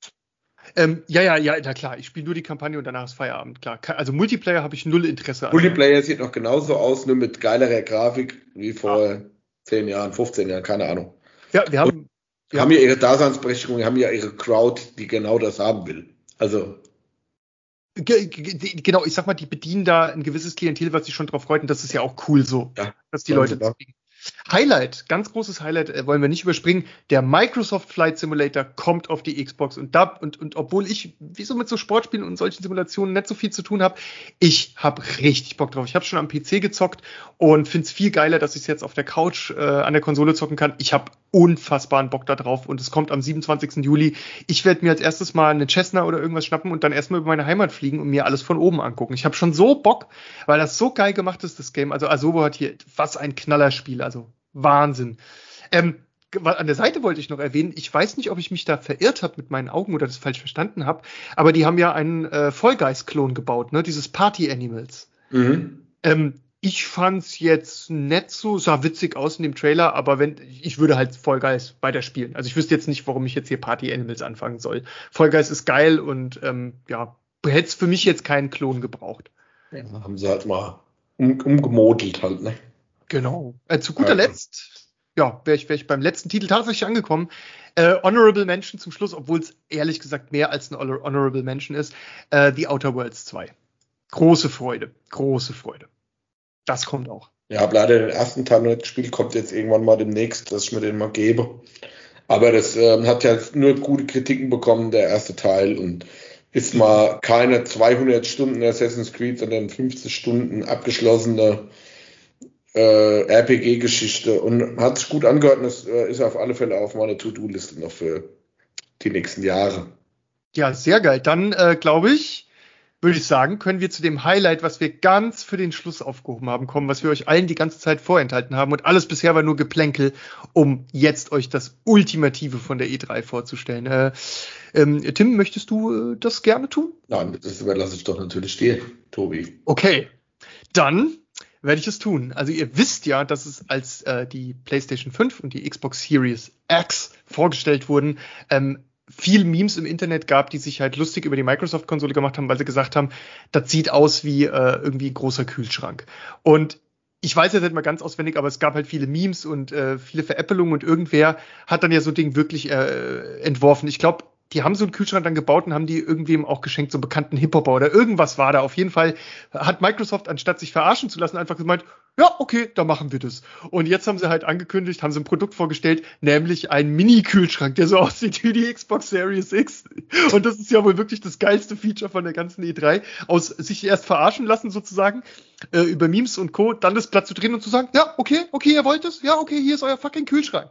Und jetzt gibt's das Ding halt und ich fand's einfach nur geil. Also ist eine geile Idee auf jeden Fall, aber was halt nochmal das 1 plus Sternchen äh, extra extra Deluxe gewesen wäre, einen Kühlschrank zu bauen, der aussieht wie eine Xbox One X und ja. auch eine ist.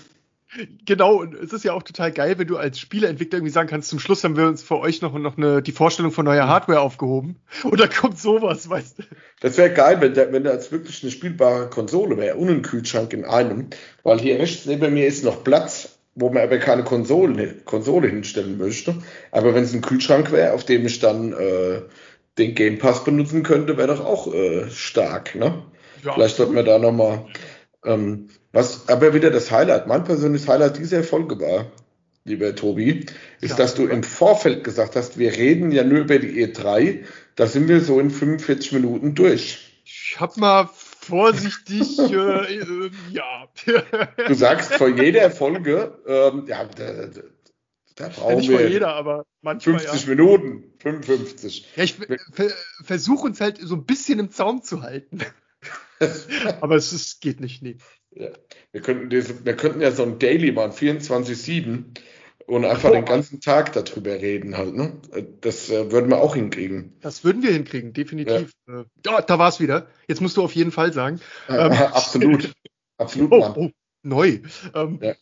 Ja, also ähm, klar, E3 ist natürlich äh, sehr umf umfangreich gewesen und ähm, ich glaube, wir könnten, es gab noch so viele andere tolle Titel, die wir jetzt halt nicht hier ausgewählt haben, weil wir über die einfach entweder nichts wissen, ist nicht unsere Art von Spiel ist und wir dann, ich meine, das könnt ihr selbst im Internet nachlesen, wir wollten euch vor allem jetzt mal die Sachen, die uns begeistert haben, rüberbringen und ähm, wenn ihr das jetzt durchgehört habt und ihr habt keine drei, äh, Zeit gehabt, die E3 zu verfolgen, habt ihr vielleicht jetzt so ein, zwei Titel mitgenommen, wo ihr sagt, oh ja, das google ich später mal, das gucke ich mir heute Abend mal an. Äh, ich hoffe natürlich auch, dass ihr alle zu Dorfromantikern werdet. Ähm, nicht, also ich habe wirklich nichts mit diesen Leuten aus Berlin zu tun. Ich spiele das Spiel nur, aber ich finde es halt so toll, dass ich es einfach immer wieder sagen muss. Gebt dem eine Chance, guckt euch das mal an. Ähm, sind wir denn jetzt so als Fazit eigentlich glücklich mit der E3 dieses Jahr oder wie ist es? Ja. Ich muss halt sagen, was mich da immer wieder dabei stört, ist diese ganzen abgelutschten IPs. Klar, könnten wir jetzt von Elden Ring, mhm. Battlefield 6 haben wir ja beide geschwärmt davon. Ist ja auch nicht die Bratkartoffel neu erfunden. Diablo 2 ist die Brat Bratkartoffel nicht neu erfunden. Wir feiern es ja trotzdem, aber es ist halt wirklich auffällig, dass, ich sage jetzt mal Prozentzahl 90 Prozent, einfach immer wieder aufgekochte Daily ja. Business ist. Das der Mut, neue Franchises zu generieren, neue Ideen zu generieren, ist wirklich super gering. Das muss man wirklich sagen. Mhm. Und es ist ja, ist ja nicht so, als gibt es keine Vorlage. Ja, genau. Also, wenn man, ich, ich bin ja leidenschaftlicher Buchleser auch. Ähm, ja. Wenn ich überlege, wie, viel, wie viele interessante Ansätze es für neue Ideen in Büchern gibt und das über Bände hinweg. Ja. Tausende Seiten, wo man sagt, das habe ich vorher noch nie gelesen. Das ist mal eine ganz neue Herangehensweise an irgendwas. Einer nimmt, geht halt verdammt nochmal in einen Buchladen, kauft euch irgendein Buch und macht da draußen ein Spiel, wenn er selber auf keine Ideen mehr kommt. Ja, klar. Das ist so, diese Settings sind immer wieder abgelutscht. Da muss ich ja zum Beispiel mal so ein Returnal oder sowas jetzt mal loben. Aber das ist so dieses Ding bei der E3, wo ich dieses Jahr wieder gesagt habe, ja, so wirklich viel, wo man das jetzt am Feld Kinnlade auf den Schoß hat man dann auch nicht halt, ne? Ich bin, ich bin da ganz bei dir. Ähm, es ist, ich habe jetzt mal so zurück überlegt, gerade auch, bei den bei den letzten E3 und so Sachen, da war halt noch Cyberpunk, äh, ne, da, da war ich also gebrannt. Da habe ich einfach nur ja. gebrannt und wollte, dass die das Feuer löschen, damit ich irgendwie noch heil aus der Geschichte und geistig normal rauskomme. Auf jeden Fall. Cyberpunk und, ist da ein super Beispiel dafür. Genau, und, und dieses Jahr gab's, ich meine, ich wusste ja schon, dass da viel kommt. Ich wusste auch, dass wir, ich habe gehofft, dass wir viel sehen, aber es war irgendwie schon so Bauchgefühl, dass wir nicht viel sehen werden. Insofern verlasse ich diese E3 bis auf Dorfromantik, ähm, ohne großes Highlight oder ohne, sage ich mal, so Nachhall, der mich jetzt noch verfolgt. Sie ist zu Ende. Ich hatte, ähm, ach so, also sie ist zu Ende und sie war cool, aber ich bin nicht so geflasht wie in den letzten Jahren oder verlasse sie nicht mit so einem Schweif, der mir folgt. Auf der anderen Seite habe ich mich selten vorher so intensiv auf eine E3 gefreut. Das war bestimmt Corona bedingt. Ich hatte einfach im Vorfeld schon so viel Hype und Bock auf dieses Event dieses Jahr. Ähm, letztes Jahr war das sicherlich wegen Cyberpunk so, aber dieses Jahr war es so allgemein einfach dieser große Bock, so hey, ja, ich mache mir ein E3-Wochenende und dann wird richtig schön Präsentationen Samstag, Sonntag und so geguckt. Da war ich richtig heiß drauf und bin auch echt gut bedient worden und das war cool. Also das hat mir richtig viel Spaß gemacht. Um, ja, und ähm, noch, noch vielleicht, ähm, es war kleines noch eingefallen und zwar, als es, ich sag's jetzt ein allerletztes Mal, Dorfromantik, ähm, als ich das dann gesehen hatte, gezockt hatte und so happy war, da habe ich gedacht, ey, das ist doch eigentlich auch ein Game, was meine Mom oder meine, meine Mutter vielleicht gern spielen würden. Da habe ich ja einfach einen YouTube-Trailer von The GameStar rübergeschickt, so, hey, äh, schau dir mal dieses äh, Game Review an. Und dann sagte sie so, oh ja, das sieht wirklich gut aus, da habe ich Bock drauf. Und äh, das war total schön dann, weil ich bin dann bei meinen Eltern vorbeigefahren und habe meiner Mom ihren ersten eigenen Steam-Account eingerichtet, Steam installiert, dieses Spiel äh, gekauft bei meinem Account und ihr dann gegiftet rübergeschickt. Und dann sage habe ich mich dann äh, remote bei ihr eingeloggt und habe das dann alles fertig gemacht und habe gesagt, so Mom, du bist jetzt auch in der Welt von Steam, du kannst jetzt anfangen, dir eine richtige Library hier aufzubauen. und mich hat das irgendwie stolz gemacht und glücklich gemacht, dass ich das tun durfte. Also das war für mich irgendwie ein großer Moment, so hey, ich darf meiner Mom einen Steam-Account erstellen. Das, ich weiß nicht, für mich hat das eine besondere Bedeutung. Das ist was Besonderes. Und ähm, ja, jetzt zockt sie auch Dorfromantik Romantik. Und ich verspreche, ihr hört in den nächsten Folgen erstmal nichts mehr davon. Wir müssen auch, die nächsten Folgen müssen wir mal von dem ja. Gaming äh, wegkommen, sonst reden wir nur noch über Dorfromantik und über Cyberpunk. Ähm, Richtig, machen wir. Ja. Apropos, ach so, genau, das führt uns ja eigentlich zum Schluss dieser Episode. Das war eine perfekte Überleitung, ähm, denn was ihr das nächste Mal von uns erwarten könnt, das wissen wir selbst eigentlich auch noch nicht. Äh, wir wissen nur, dass es äh, jetzt erstmal nach zwei Gaming-Folgen erstmal nicht Games sein werden. Vielleicht sowas in Richtung Serie, was wir ja schon mal angeteasert hatten oder Serien so allgemein. Ja, das sollten wir mal angehen. Dann würde ich sagen, lasst euch überraschen und in diesem Sinne, to be continued, stay safe und bis zum nächsten Mal, oder? Macht's gut. Macht's gut, Leute. Bis dann. Ciao.